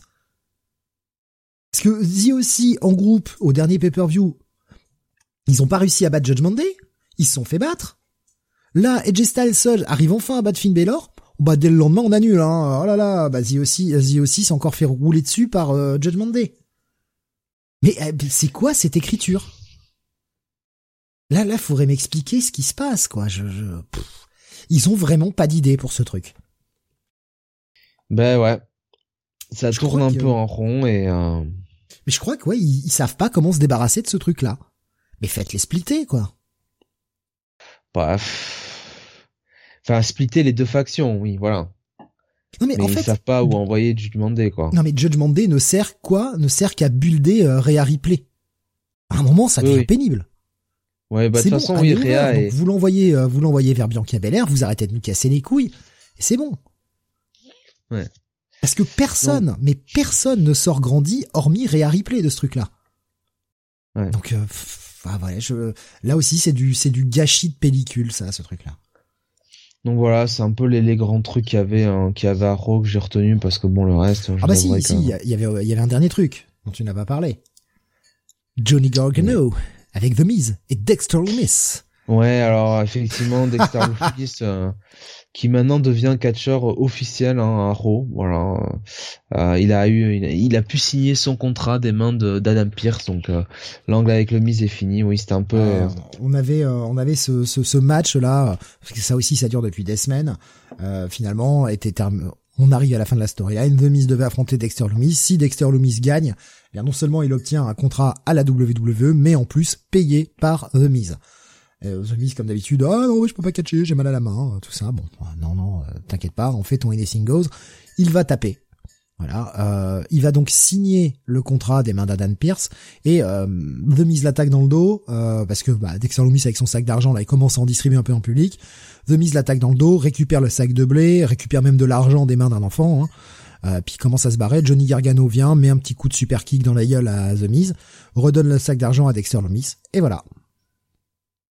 Ça y est, on va pouvoir nous envoyer Gargano faire des trucs intéressants, euh, peut-être, maintenant Ouais. On va pouvoir utiliser ce bon catcheur à faire autre chose que cette merde. Parce que putain, pour le moment, c'est quand même une grosse storyline de merde. Le mec est coincé là-dedans et en plus, il se fait squasher par Homos, quoi. Peut-être falloir lui donner du, du boulot, hein, un petit moment, quoi. Peut-être falloir faire quelque chose. Parce que putain, qu'est-ce que c'est décevant l'arrivée de Gargano sur le main roster. Comment comment tu pouvais faire pire? C'est difficile. Alors le mec est pas over auprès du main roster, ça je veux bien l'entendre que le main roster euh, le connaît pas, enfin le, public du main roster ne le connaisse pas, mais c'est pas avec ça qu'ils vont l'apprécier. Hein. Le mec, bah, on en parlait entre nous, ben, tu disais, euh, est-ce qu'il est il, est-ce qu'il est face? Il est censé être face, mais il a quand même pas des agissements de face, quoi. Bah non, là pour le coup non, c'est pas le cas. C'est plutôt euh, le mise finalement qui est le mec harcelé quoi. Cap qui nous dit mais quoi? Mais il est rentré dans la voiture de Triple H en se garant dans le parking ou quoi? Pour le père Gargano. Mais pourtant euh, euh, Triple H adore Gargano. C'est pour ça qu'il l'a qu'il l'a rappelé hein. Gargano était en off. Il avait été euh, son, contrat s'était arrêté. Il avait décidé de pas renouveler. Donc il était en off pour attendre que son bébé naisse. Et puis quand le bébé était né, bon, on se disait la, la période des six mois de non compétition, de non compétitivité, pardon, était euh, était arrivée à son terme. On s'attendait à ce que le mec débarque à la EW, il n'en était rien. Et puis les, les semaines sont passées, il en était toujours rien. Et finalement, quand c'est Triple H qui a pris la, le lead, bah, Gargano est revenu. Mais pour faire ça, drôle de drôle de façon de de un mec. Ouais. Voilà, c'était à peu près le, en substance l'euro d'hier soir. Hein, ouais. Euh, moyennasse quoi. Franchement, c'était pas c'était pas terrible quoi. Euh, à noter quand même qu'après le donc le, Survivor Series, on avait euh, bah, finalement la première hein, conférence de presse, un post euh, pay-per-view de, depuis longtemps. Euh, c'est une tradition donc, euh, enfin une tradition. Ça avait été tenté, je crois, quelquefois, notamment il me semble vers 2014 par là. Ouais, bah, et donc Triple H adorait en faire après les pay-per-view NXT. Il faisait souvent des, des trucs comme ça, des vidéos conférences. Il faisait des conférences call, ouais. Mm. Ouais. Et donc là, il fait ça pour la WWE. Et surtout, euh, ce qui est intéressant, c'est qu'il s'est exprimé euh, sur le devenir des de ces pay-per-view avec euh, des noms de, de matchs gimmick, bah, type euh, hein, notamment TLC, Money in the Bank, les matchs comme ça. donc déjà, clairement, Hell lui, c'est c'est impossible que ce soit un nom de pay-per-view parce que pour lui, Hell c'est un, ça doit être la finalité d'une Blood Feud vraiment. Et euh, pourquoi on pourrait pas faire un innocent match sur une feud, euh, bah je sais pas au mois d'octobre? Pourquoi il faudra attendre le pay-per-view pour les faire? Donc euh, ça, ça n'a pas beaucoup de chance, pas beaucoup de, de de merde de, de logique. De sens. De sens ouais. Je, vais pas y arriver Et euh, Money in the Bank, là aussi, la question se pose. Euh, euh ce qu'on sait, c'est que ça pourrait euh, basculer sur euh, sur WrestleMania. les deux matchs, deux matchs d'échelle, ben, comme c'était à l'origine, hein, les le Money in the Bank match était était à WrestleMania. voilà. Là, surtout qu'en plus, comme on reste sur un, un pay-per-view en deux nuits, euh, tu peux très bien faire la première nuit le, le, match féminin, la deuxième nuit le match masculin ou l'inverse, et n'en faire qu'un seul par soir. Euh, c'est tout à fait faisable pour ne pas euh, trop euh, bah, à plomber le pay-per-view, l'allonger, parce que bah, les, matchs Money de Bank ça dure toujours un petit un petit moment, donc ouais, pour, pour être un peu plus digeste, on fait un par nuit. Bon après, pour être un peu plus digeste, tu fais un WrestleMania que sur une nuit, et pas qui dure 7 heures, s'il vous plaît. Hein, tu reviens à une nuit, même même la, le Wrestle Kingdom hein, revient sur une nuit. Quoique. Euh, est-il vraiment sur une nuit, étant donné qu'apparemment, en regardant le, le, le, planning, t'as un, un Wrestle Kingdom euh, le 21 janvier aussi? Ouais, il y a une, un truc, je pense qu'ils vont faire avec la noix encore, mais euh, franchement, euh, pour la WWE, vaut mieux qu'ils fassent sur deux nuits, quoi. Hein. Honnêtement, moi, les WrestleMania qui durent 8 heures, merci, hein, j'ai donné, quoi. Donc. Non, non, mais on revient à une carte de 4 heures. Tu fais 4 heures. La plupart des shows font 3 heures maintenant. Et ça, c'est d'ailleurs, c'est fortement appréciable. Ouais, mais Là, tu disais 3h15, hein, ce, ce, ce, Survivor Series. Tu sais qu'ils vont vouloir mettre tout le monde sur la carte à WrestleMania. Non, mais tu fais, tu fais 4 heures et tu fais ça que sur une nuit et c'est très bien. Oui, en, en théorie, mais euh, ils veulent faire, ils veulent, ils vont vouloir mettre euh, tout le monde sur la carte, donc ça, ça va être difficilement possible. Cap, euh, Cap qui nous disait, hein, il a raison de bloquer des stipulations sur un, des stipulations pour un pay-per-view précis, c'est bête. Hein. Oui. En fait, ça c'est ce qu'il dit, c'est que ça dépend. Par exemple, sur Innocel, ça fait pas de sens. Par contre, sur euh, des choses comme Money in the Bank, Elimination Chamber, c'est différent. Euh, Elimination Chamber, tu vois, qui est un peu parieux qui s'appelle Elimination Chamber, bah finalement, euh, tu vas pas, euh, enfin, quand tu construis tes feuds, tu vas pas faire euh, une feud en disant, bah tiens, je vais challenger ces mecs, quoi. Tu vois ce que je veux dire? Oui. d'un coup, enfin, donc à la limite là, c'est pas gênant que tu fasses un peu par view Elimination Chamber une fois par an, bah comme tu fais le Royal Rumble, du reste, où t'as euh, voilà, as, tu sais que c'est un événement pour déterminer un challenger pour le pour euh, l'un des deux titres euh, euh, à WrestleMania donc c'est pas c'est c'est c'est pas idiot. on pourrait avoir plusieurs Elinocell dans l'année et des matchs TLC qui ne sont pas réservés qu'au titre TLC enfin qu'au pay-per-view TLC. Je pense les matchs TLC ça reste une attraction, t'en fais de temps en temps, c'est très bien. Je pense que c'est surtout Elinocell qui qui l'emporte mais mais oui voilà, en tout cas, il est il est clairement ouvert à la à la discussion pour modifier un petit peu le, le, le calendrier voilà. Euh, là-dessus, euh, c'est clair. Non, mais c'est, c'est, ce sera pas une mauvaise chose. Hein. Reste à voir euh, si le nombre de pay-per-view va baisser, s'il va augmenter. Est-ce qu'on reste sur cette configuration-là de, je, crois qu'on est à 10 pay-per-view par an en ce moment? 11, non? Pas, pas 10, pas 11 du coup? Ah, peut-être 11, ouais. Je sais pas. Ouais, mais euh, faut, faut, voir euh, comment comment il rebuild. Là, on est euh, clairement maintenant sur Triple H qui commence à prendre la main, qui commence à imposer son truc. Oui, on voilà. On verra si si c'est bien ou pas. De toute façon, le temps que euh, la, la, WWE se transfère totalement entre ce que Vince faisait et ce que maintenant Triple H va faire, il va falloir des mois. Ça peut pas se faire en. Tu peux pas changer du tout au tout en deux semaines. Pas pour le public. Tu perds tout le monde. Donc il faut que les choses se construisent. Euh, je pense qu'on y verra plus clair euh, courant de l'année 2023 et sûrement fin 2023, on commencera à avoir une bonne idée euh, de ce que veut faire Triple H. On aura un an de booking de celui-ci et on pourra commencer à voir un peu plus clair sur sur ce qu'il veut imposer comme façon de faire. Ça met du temps. Puis je pense que contrairement à la EW où on a un Tony Khan qui décide un peu tout ce qu'il veut, malgré tout, le père Triple H, il a aussi un board des actionnaires qui peut qui peut dire stop quoi. Ouais. Ah et il a pas autant les mains libres qu'on pourrait le croire, euh, contrairement à Tony Khan qui peut faire un peu ce qu'il veut, quoi. Euh, mais justement, tu, tu vois comment j'amène la transition vers la EW. Parce que bah, là, je crois qu'on a fait le tour hein, de, la, de la WWE. Ouais, il y a plus, y a plus, rien à dire. Ouais, alors déjà la WWE, euh, juste euh, une petite news euh, autour autour d'Andrade qui qui s'est fait opérer parce que ça fait quand même un petit moment qu'il était pas là et donc il s'est déchiré le muscle pectoral lors d'un match il y a quelques mois et donc bah il s'est fait il s'est fait il s'est fait opérer voilà. Donc donc on lui souhaite un prompt rétablissement. Euh, et euh, et, sur cerveau bah, aussi ou pas?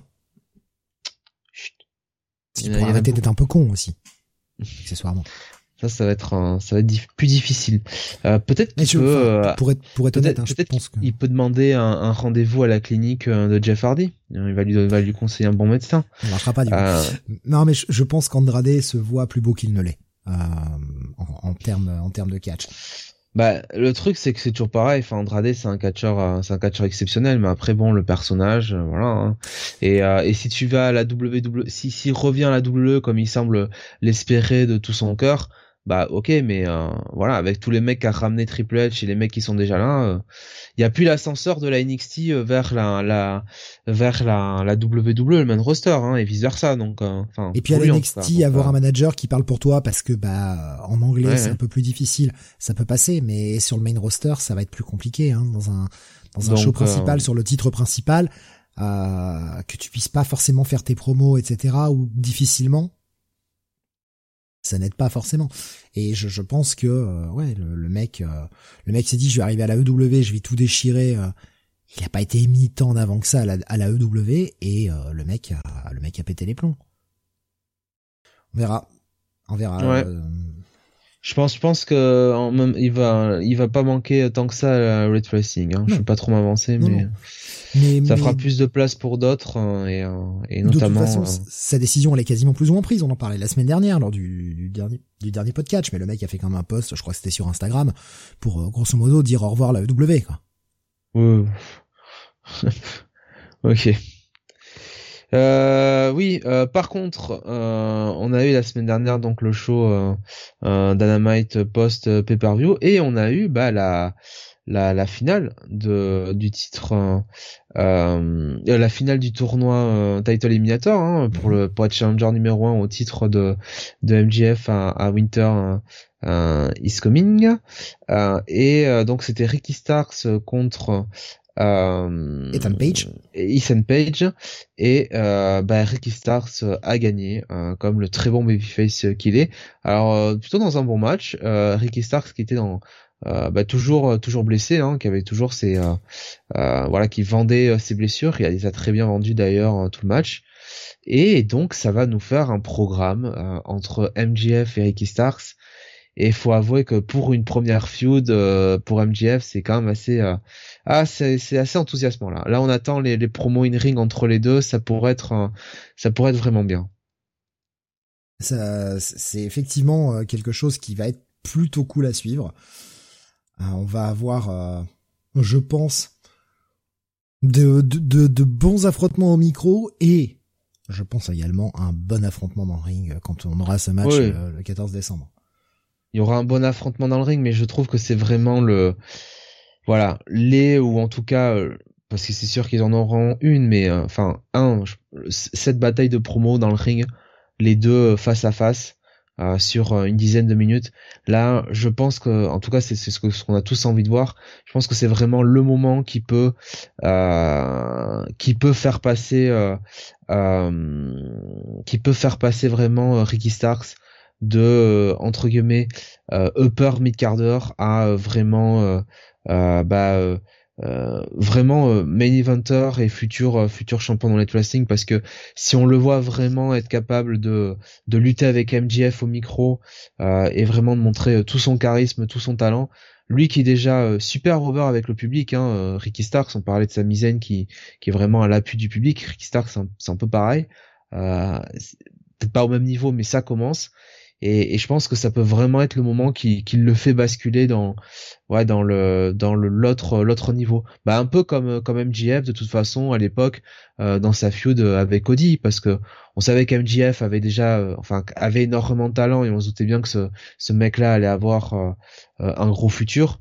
Mais vraiment sa feud contre contre Cody ça l'a ça l'a fait basculer. Ok on s'est dit ouais ce mec là c'est un futur champion quoi.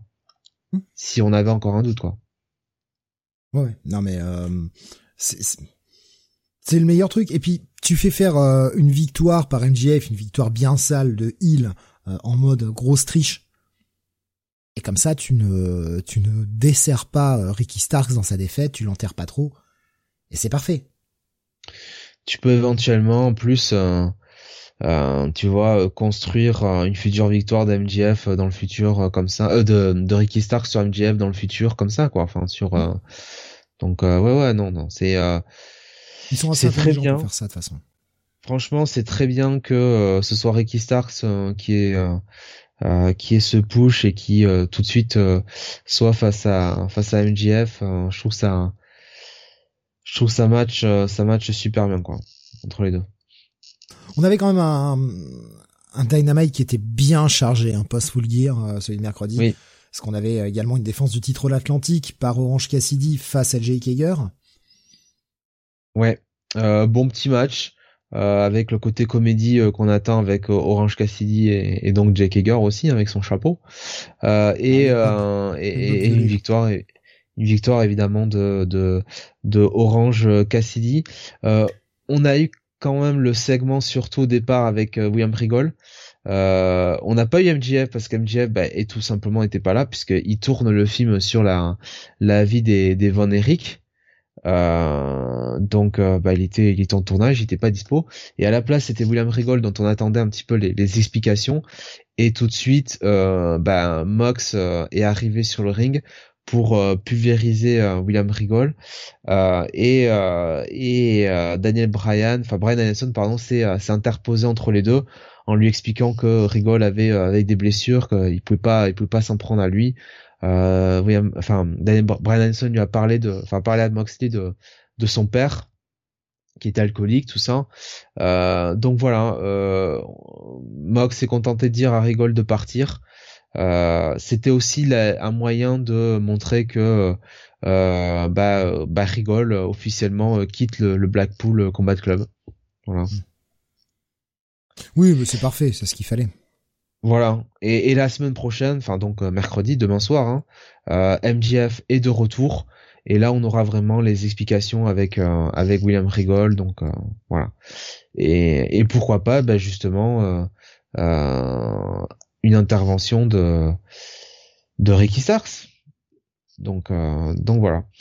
Euh, Qu'est-ce qu'on avait? Alors on avait évidemment l'élite contre euh, Death Triangle. Hein. Ouais. Ah, dans le match, match qui a fait parler là.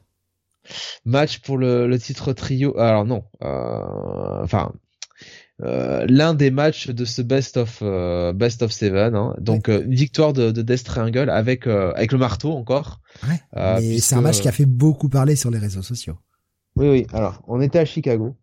Donc euh, évidemment, euh, étant étant à Chicago, bah, euh, bah les, les fans. Alors dans un premier temps, ont acclamé l'élite, donc euh, qui sont arrivés sur leur leur bah, leur nouveau titre hein, de toute façon, leur enfin leur nouvelle entrée en trio, c'est-à-dire euh, Wayward Son hein, de, de de Kansas. Donc la foule les acclame et puis bah le match commence face à Death Triangle et on est à Chicago bah la foule euh, fuck the elite, fuck the elite quoi, tout simplement. Euh, après on a quand même des chants euh, Cabana hein, pour bien montrer que c'est pas totalement non plus à 100% euh, pour euh, CM Punk et contre l'élite. Mais surtout l'élite, bah, voyant qu'ils se font un peu huer, décide bah, dans le match de catcher comme des heals et là, euh, il décide un petit peu de troller euh, tout le monde. On a Kenny Omega qui mord le bras de Pac, euh, comme euh, Steel a mordu son bras hein, dans la fameuse altercation backstage.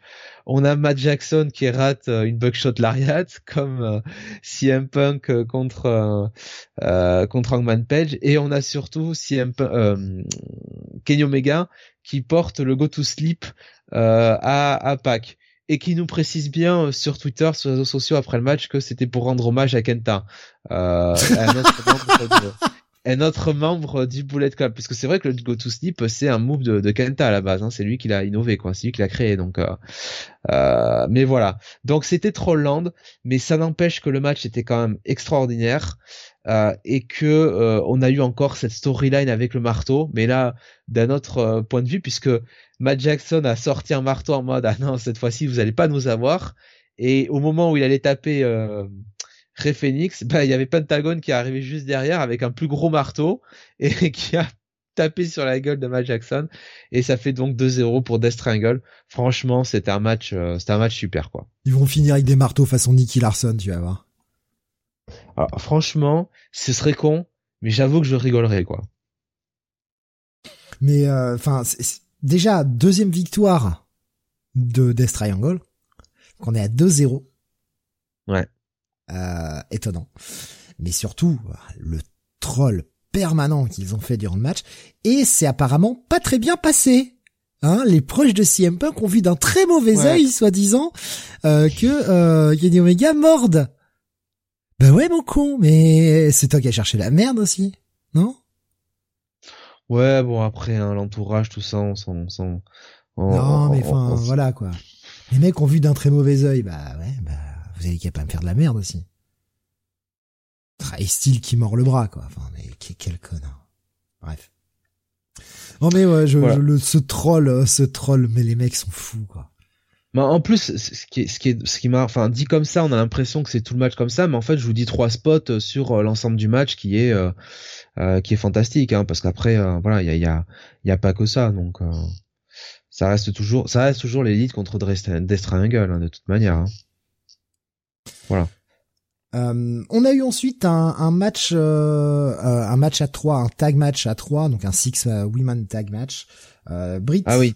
Jamie Hater et Sky Blue face à Willow Nightingale, euh, TJ, euh, donc euh, et euh. Ouais, alors victoire évidemment de de, de um, Jamie Hater et, et, Britt Baker dans un match qui franchement était quand même pour le moins moyen, on va pas se mentir. Euh, mais ça c'est le problème d'avoir des catcheuses notamment comme euh, comme Anna J, euh, qui sont qui sont pas très crédible au niveau de leur offense. À noter que le pin a été fait euh, par euh, par Britt Baker. Et surtout ce qu'il faut retenir c'est un peu l'avant-match. Puisque déjà dans l'avant-match on a eu euh, René René Paquette, la, sublime René Paquette qui nous présente Jimmy Thor en nous annonçant que bah, c'est officiel euh, Jamie Thor est la championne officielle féminine il y a plus de y a plus d'intérim voilà ils ont décidé de bah de bah, Rosa a rendu le titre vacant euh, ils ont décidé de lever le côté intérimaire du titre féminin dans les wrestling. On a appris un peu plus tard que ça valait aussi pour le règne de Tony Storm, c'est-à-dire que rétro rétroactivement, le règne de Tony Storm, bah, c'est le règne euh, du lineage. Hein, de toute façon, elle était championne euh, féminine et donc voilà, Jimmy Hitter est officiellement championne féminine de Light Wrestling. Et, et donc, bah, René voulait avoir ses impressions. Et au moment où, où Jamie allait parler, évidemment, Britt Baker euh, bah, lui a volé le spotlight, lui a pris le micro euh, et a parlé. Et euh, évidemment, ça n'a pas plu à la foule de Chicago qui qui était à fond derrière Jimmy la foule de Chicago a mis une bonne bronca à Britt qui très intelligemment, avant de reprendre la parole, s'est arrêté avec un grand sourire pour laisser la foule la huer. et, et donc on a l'impression que All Elite Wrestling semble partir sur euh, encore une fois euh, ce, ce tentacle, enfin cette rivalité entre Jimmy Hitter et Britt Baker avec une Britt qui ne qui piquerait un peu le spotlight à euh, Jimmy Hitter. Voilà. Bon. C'est une drôle de façon de faire, mais après on sait qu'ils sont capables du meilleur. Donc à noter que euh, Tony Storm a fait une promo aussi, une très bonne promo en backstage avec euh, avec René Paquette, donc du côté de, de Rampage, où euh, elle disait qu'elle acceptait la victoire de Jamie Thor, que de toute façon elle est très talentueuse, elle avait tout pour être une future championne, mais que bah elle a pas gagné toute seule. elle a eu l'aide de, de, de Brit et de et de Rebel, et que bah si c'était elle, elle pourrait pas se regarder dans le miroir mais que si Jimmy l'accepte, bah euh, mais pourquoi pas donc euh, voilà mais euh, si voilà donc en gros bah on pourrait peut-être repartir sur un un, programme intermédiaire entre entre enfin d'ici révolution entre Tony Storm et Jimmy Hitter pour pour faire justement gagner Jimmy Hitter là de de manière totalement clean quoi ouais une, revanche de toute façon en même temps elles ont elles ont fait un des meilleurs matchs féminins de la EW donc on prend une revanche on prend Ouais, ouais, ça s'entend bien ensemble. C'est Steve, euh, c'est un peu catch stardom, donc euh, donc euh, donc ça ça matche bien entre les deux. Et puis dans le main event, on avait donc de ce show. Bah, si tu voulais rajouter quelque chose. Oui, le retour de House of Black. Pour de vrai. Ah ben oui, le retour en vrai de, de House of Black donc est intervenu à la fin du match entre et j'ai plus le nom euh, merde. Les Best Friends. Euh, ah ouais voilà c'était Best Friends et euh, ouais donc ils ont pulvérisé tout le monde hein, ils ont pulvérisé les Best Friends ils ont pulvérisé euh, euh le groupe de, de Cutie Marshall euh, donc très intéressant je trouve comme positionnement parce que c'est House of Black qui est ni heel ni face qui est surtout là pour casser des gueules. Et pourquoi pas voir qui c'est Malakai Black challenger je sais pas moi Orange Cassidy ça pourrait être un ça pourrait être fun non mais ce qui est cool, c'est de voir que non seulement House of Black est de retour, mais que Malakai Black est de retour. Donc finalement, le petit time off qu'il a pris, euh, lui, comme il a dit, pour sa santé mentale et euh, pour régler quelques affaires de famille, etc., c'est terminé. Il est de retour. Ça n'a pas duré trop longtemps. Ça a duré quoi, deux trois mois à peine? Ça fait pas si longtemps que ça qu'il est parti. depuis euh, la depuis après, depuis All Out quoi. Ouais, donc Ouais, il est parti, il est parti deux mois et demi. Euh, il est déjà de retour, donc euh, c'est bien, c'est bien. Ils lui ont laissé le temps qu'il avait, dont il avait besoin. Je pense qu'il est revenu parce qu'il se sentait prêt. On lui a pas mis la pression pour qu'il revienne. Donc euh... non, c'est cool, c'est cool de le voir de retour. Euh, j'espère que j'espère que ce sera pour le pour le mieux cette fois-ci et qu'on fera aussi quelque chose de House of Black parce que moi, je trouvais que ça tournait totalement en rond. Donc, euh, j'espère que cette fois-ci, on va vraiment faire quelque chose, qu'on va faire quelque chose de Malakai, qu'on va faire quelque chose de Buddy Murphy aussi, euh, qui, est, qui est quand même le vrai oublié dans cette euh, dans, dans, dans, ce clan qui n'a pas fait grand chose parce que Buddy Murphy qui avait envie de se barrer quand même. Alors je sais pas ce qu'il en est, est-ce que le mec va décider de rester maintenant que Malakai est de retour? Mais le mec avait l'air d'avoir salement envie de se barrer de, de la EW. Ça se comprend, on lui on lui a pas fait faire grand chose depuis qu'il est là. C'est dommage parce que c'est lui aussi un catcheur très talentueux. Je pense que sans pour autant le mettre sur un programme de main event, tout le monde ne peut pas être dans le main event de toute façon, clairement, mais on peut lui faire faire des trucs, quoi. Bon, on verra et euh, on verra s'il les envoie sur les titres trio, si euh, ils les font euh, virevolter un peu en solo. Mais intéressant, j'étais content de le voir de retour. et puis voilà, un segment quand même où les mecs viennent, cassent des gueules, bottent des culs et, et tu vois qu'ils sont pas là pour rigoler quoi. Et puis cet affrontement, la Maison du Noir face à face au, au coloré Best Friends. C'est facile à écrire, c'est simple, mais mais ça fonctionne. C'est efficace. Ouais, ouais, voilà, ça fonctionne.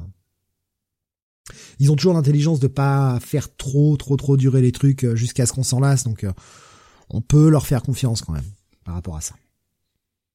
Puis donc oui voilà, il restait le, le, main event euh, que tu as, ouais. Et euh, c'était un match pour le titre ROH entre Chris Jericho et Tomohiro Ishii et c'était un, un, super match euh, avec une victoire de, de Jericho sur un Lion Tamer à la fin.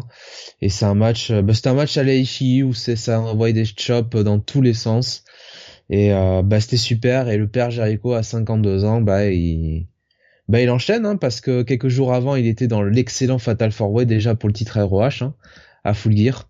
Donc euh, ouais, euh, très très bon, très très très très bon euh, main event. Et surtout, bah à la fin, euh, on a euh, Claudio Castagnoli qui a attaqué qui a attaqué donc qui le challengera pour le main event de, de Final Battle, avec la stipulation que s'il perd, il devra euh, rejoindre le jazz et devenir un sport entertainer. et qui n'a pas et qui n'a pas envie de voir ça? Mais est-ce qu'on serait pas en train de s'approcher de la fin du BCC Bah peut-être, peut-être. On verra, on verra, D'un côté, Rigaud l'expulsé, euh, euh, Mox, qui on le sait, hein, va sûrement prendre un time off, il devait déjà prendre des vacances, machin. Là, euh, Claudio peut-être aller à la jazz. Tu vois, enfin, est-ce qu'on serait pas en train de faire éclater le BCC, quoi? Bah, C'est-à-dire, par exemple, tu vois, je trouverais dommageable que Castagnoli reprenne le titre à Jericho, quoi. Tu vois, je trouverais que ce serait un peu. Bah, ça, c'est ouais, c'est ça paraît, ça fait un peu ping-pong, c'est un peu dommage. Il faudrait que quelqu'un d'autre le prenne à Jericho. Autant enfin autant le mettre sur Danielson quoi tu vois et donner un long règne de, de, de champion à Danielson euh, en tant que champion ROH quoi le mettre sur Castagnoli euh, bof quoi ouais je je sais pas du côté euh, BCC ça régale pas nous dit Bunny ouais. Je je sais pas et puis quid de quid de Wheeler Utah? Ouais qui qui est peut-être le moins utilisé actuellement du BCC donc euh, bon. Ouais, ouais, ouais. Bah écoute, euh, après, euh, après, si tu veux, le, le BCC peut exister si Mox reste avec avec Danielson et Wheeler Utah. Hein. Après tout, c'était les trois les trois originels. Hein. Donc, enfin, il y a y a y a Rigol qui qui qui est arrivé quoi. C'est vrai. Mais ah, attendons de voir aussi ce qu'ils vont ce qu'ils vont nous faire avec Rigol. Parce que pour l'instant, on n'est pas sûr non plus qu'il est avec un euh, qu'il a avec euh, qu'il a avec MJF. Tu vois, il y a, y a peut-être des choses qui vont nous expliquer dans dans la storyline euh, qui qui vont changer les trucs quoi. On, va voir ça demain. Ouais, mais justement sur sur la carte de demain, il y a il y a déjà trois matchs annoncés qui dont deux qui sont vraiment intéressants. Un dont je me contrefous. Hein. Alors on va commencer par celui-ci, hein. le Willow Nightingale contre Anajay, mais rien à foutre. Je comprends pas.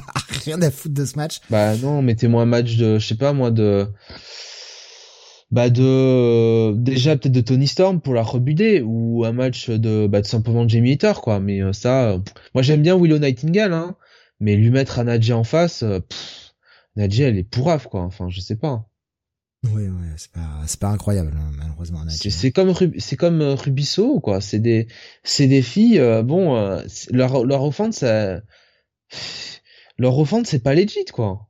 Donc c'est, c'est, pas réaliste, quoi. Et effectivement, quand tu vois Tony Storm et Jimmy se mettre des pains dans la tronche, des, des, des chops, des, des, des forearms, dans le match à full gear, et derrière tu passes à, à, à Dynamite, tu te tapes une hit de euh, de Hanajé euh, qui fait la hit sur sur Sky Blue ah ouais c'est c'est pas le même sport quoi. Donc ouais je comprends pas.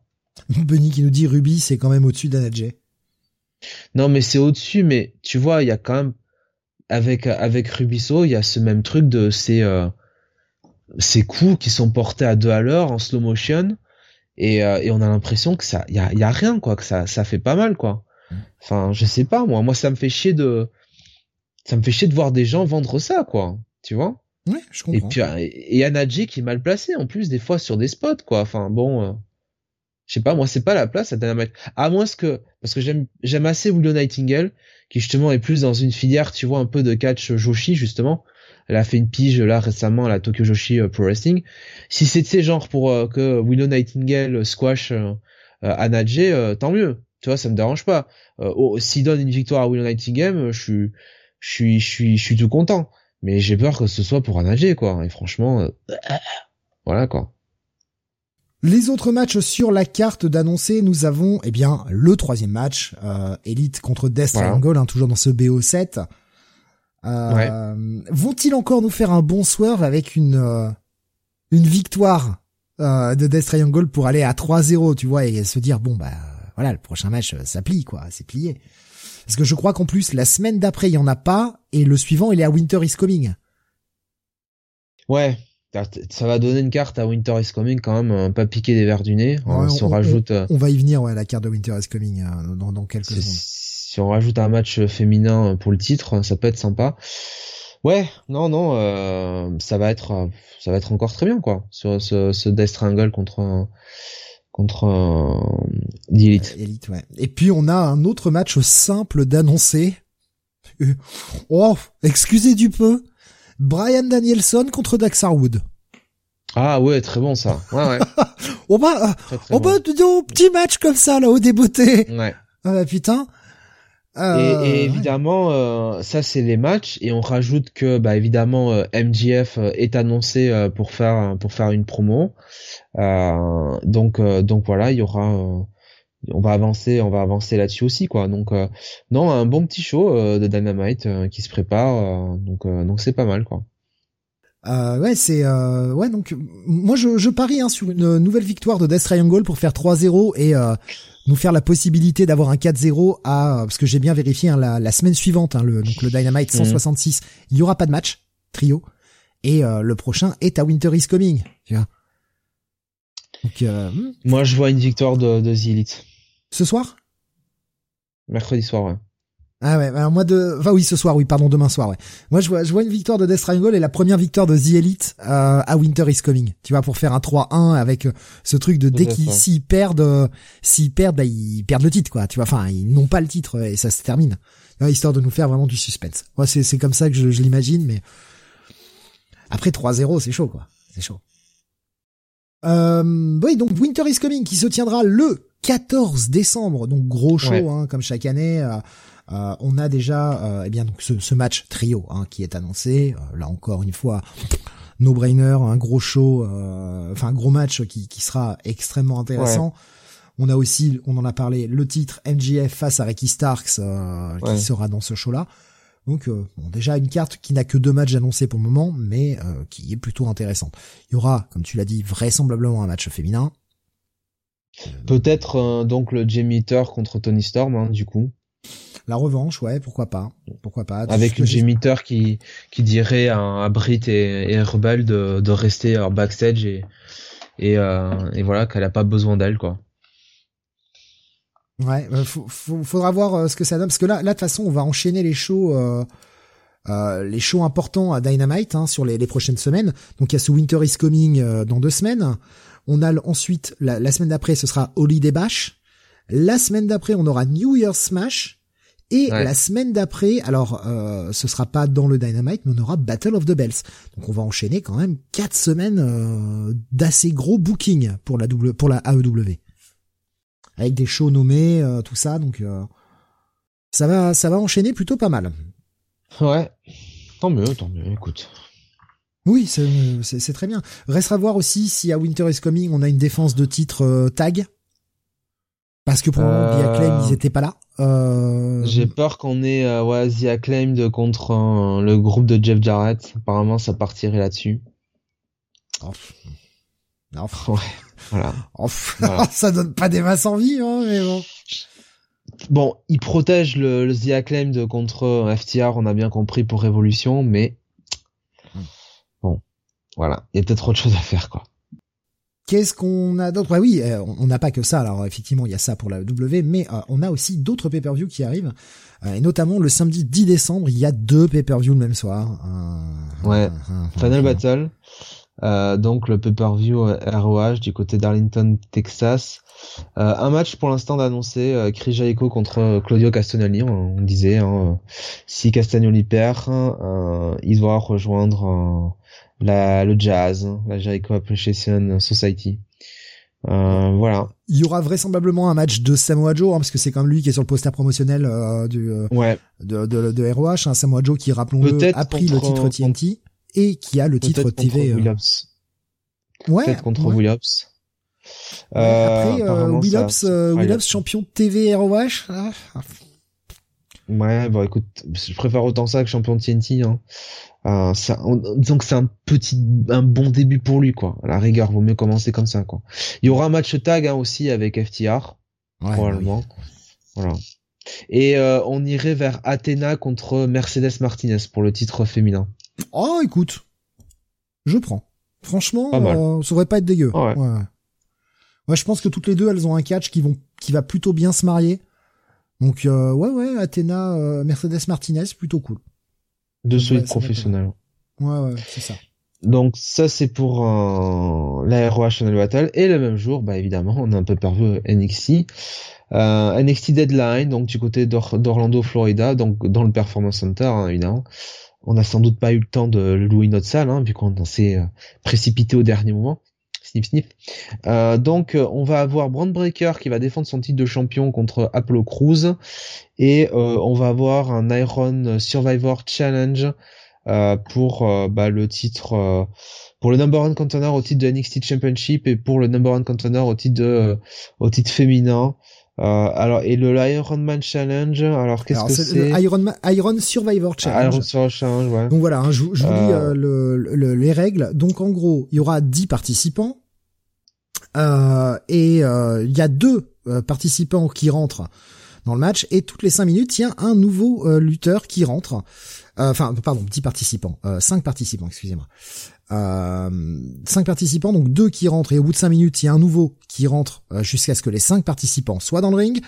Euh, une fois que les cinq participants sont dans le ring, il y aura une euh, time limit pour tout le match et chaque lutteur qui fait un tombé, une soumission ou quoi que ce soit, ou qui sera victime de disqualification, gagnera un point et euh, celui qui a été disqualifié, qui a subi le pin ou la soumission, euh, va dans une euh, une penalty box, hein, façon euh, façon euh, hockey sur glace, pendant 90 ouais. secondes. Et donc le vainqueur du match est celui qui a le plus de points à la, à la fin de la, la limite de temps. C'est le bordel. C'est très compliqué, je trouve, comme règle. Moi, je, je... faudra voir ce que ça ouais, donne. Faudra voir ce que ça donne parce que ça m'a l'air d'être très bordélique euh, expliqué comme ça. Et, et, et je sais pas ce que ça va donner euh, visuellement quoi. Parce qu'en plus avec un ce qui est pas expliqué et j'imagine qu'il doit y en avoir qu'une seule des, des penalty box. Qu'est-ce qui se passe si un autre lutteur fait un tombé alors qu'il y a déjà quelqu'un dans la penalty box pendant 90 secondes? Celui qui est dedans, il en ressort et il est, on va dire, libéré? Ou il se retrouve à deux? C'est un peu le bordel. Donc je sais pas. Et puis euh, là du coup ça va enchaîner les tombées, les soumissions pendant euh, parce que j'imagine que ça va durer 30 minutes, un truc comme ça, 20 ouais. 30 minutes. Du coup, il va y avoir un max de tombées. Alors que des fois, on a des matchs de 40 minutes où on arrive à avoir un seul tombé à la fin parce que les mecs se dégagent toujours. Et là, pendant 30 minutes, on va avoir des gars qui vont enchaîner les tombées. C'est très bizarre. C'est très très très bizarre. Euh, je, je, suis curieux, sincèrement, de, de voir ce que ça peut donner, mais je, je j'attends un peu une espèce de catastrophe quoi, une espèce de catastrophe industrielle. Je vois pas le truc fonctionner bien, quoi. Je vais pas dire qu'on est euh, non plus à la Reverse Battle Royale quand même, mais ça m'a l'air très casse-gueule comme stipulation de match. On verra, donc ce sera aussi samedi soir, euh, samedi 10 décembre soir. Alors pour moi, il y a que ça. Je pense qu'il y aura euh, peut-être d'autres matchs qui vont s'ajouter sur euh, la carte. Vraisemblablement une défense du titre, euh, du titre mid-card, du titre North American à la à la NXT. Peut-être une défense du titre tag féminin mais je vois pas aller au-delà de 5 matchs. Avec ces matchs-là, ouais, je ne vois pas aller au-delà de 5 matchs. Non, non. Donc voilà pour les, les prochains les prochains événements, j'allais dire events et, en même temps événements, ce qui, ce qui mélange un truc dégueulasse. et puis bah après on aura enfin une petite pause de, de quelques semaines avec bah, un retour le 4 janvier, mercredi 4 janvier avec le Wrestle Kingdom 17. Ce sera donc le premier pay-per-view de l'année où on a quand même déjà une belle carte. Hein. Jay White contre euh, Kazushika Okada pour le titre principal. Kairi contre Tam Nakano pour le, titre Women IWGP Women's Championship. Zack Saber contre Ren Narita, euh, la tournoi du euh, nouveau titre, la finale pardon du tournoi du nouveau pour le nouveau titre World Television Championship. On aura un four-way entre Taiji Ishimori, El Desperado, Hiromu Takahashi et Master Wato euh, pour le titre Junior Heavyweight. Et enfin Will Ospreay contre Kenny Omega dans un match simple pour la ceinture United States Heavyweight Championship. Franchement, les cinq matchs qu'il y a sur la carte, il n'y en a pas un acheté là pour le moment. très très bon, très très bon programme. C'est Wrestle Kingdom, hein Ouais, ouais, très très bon programme.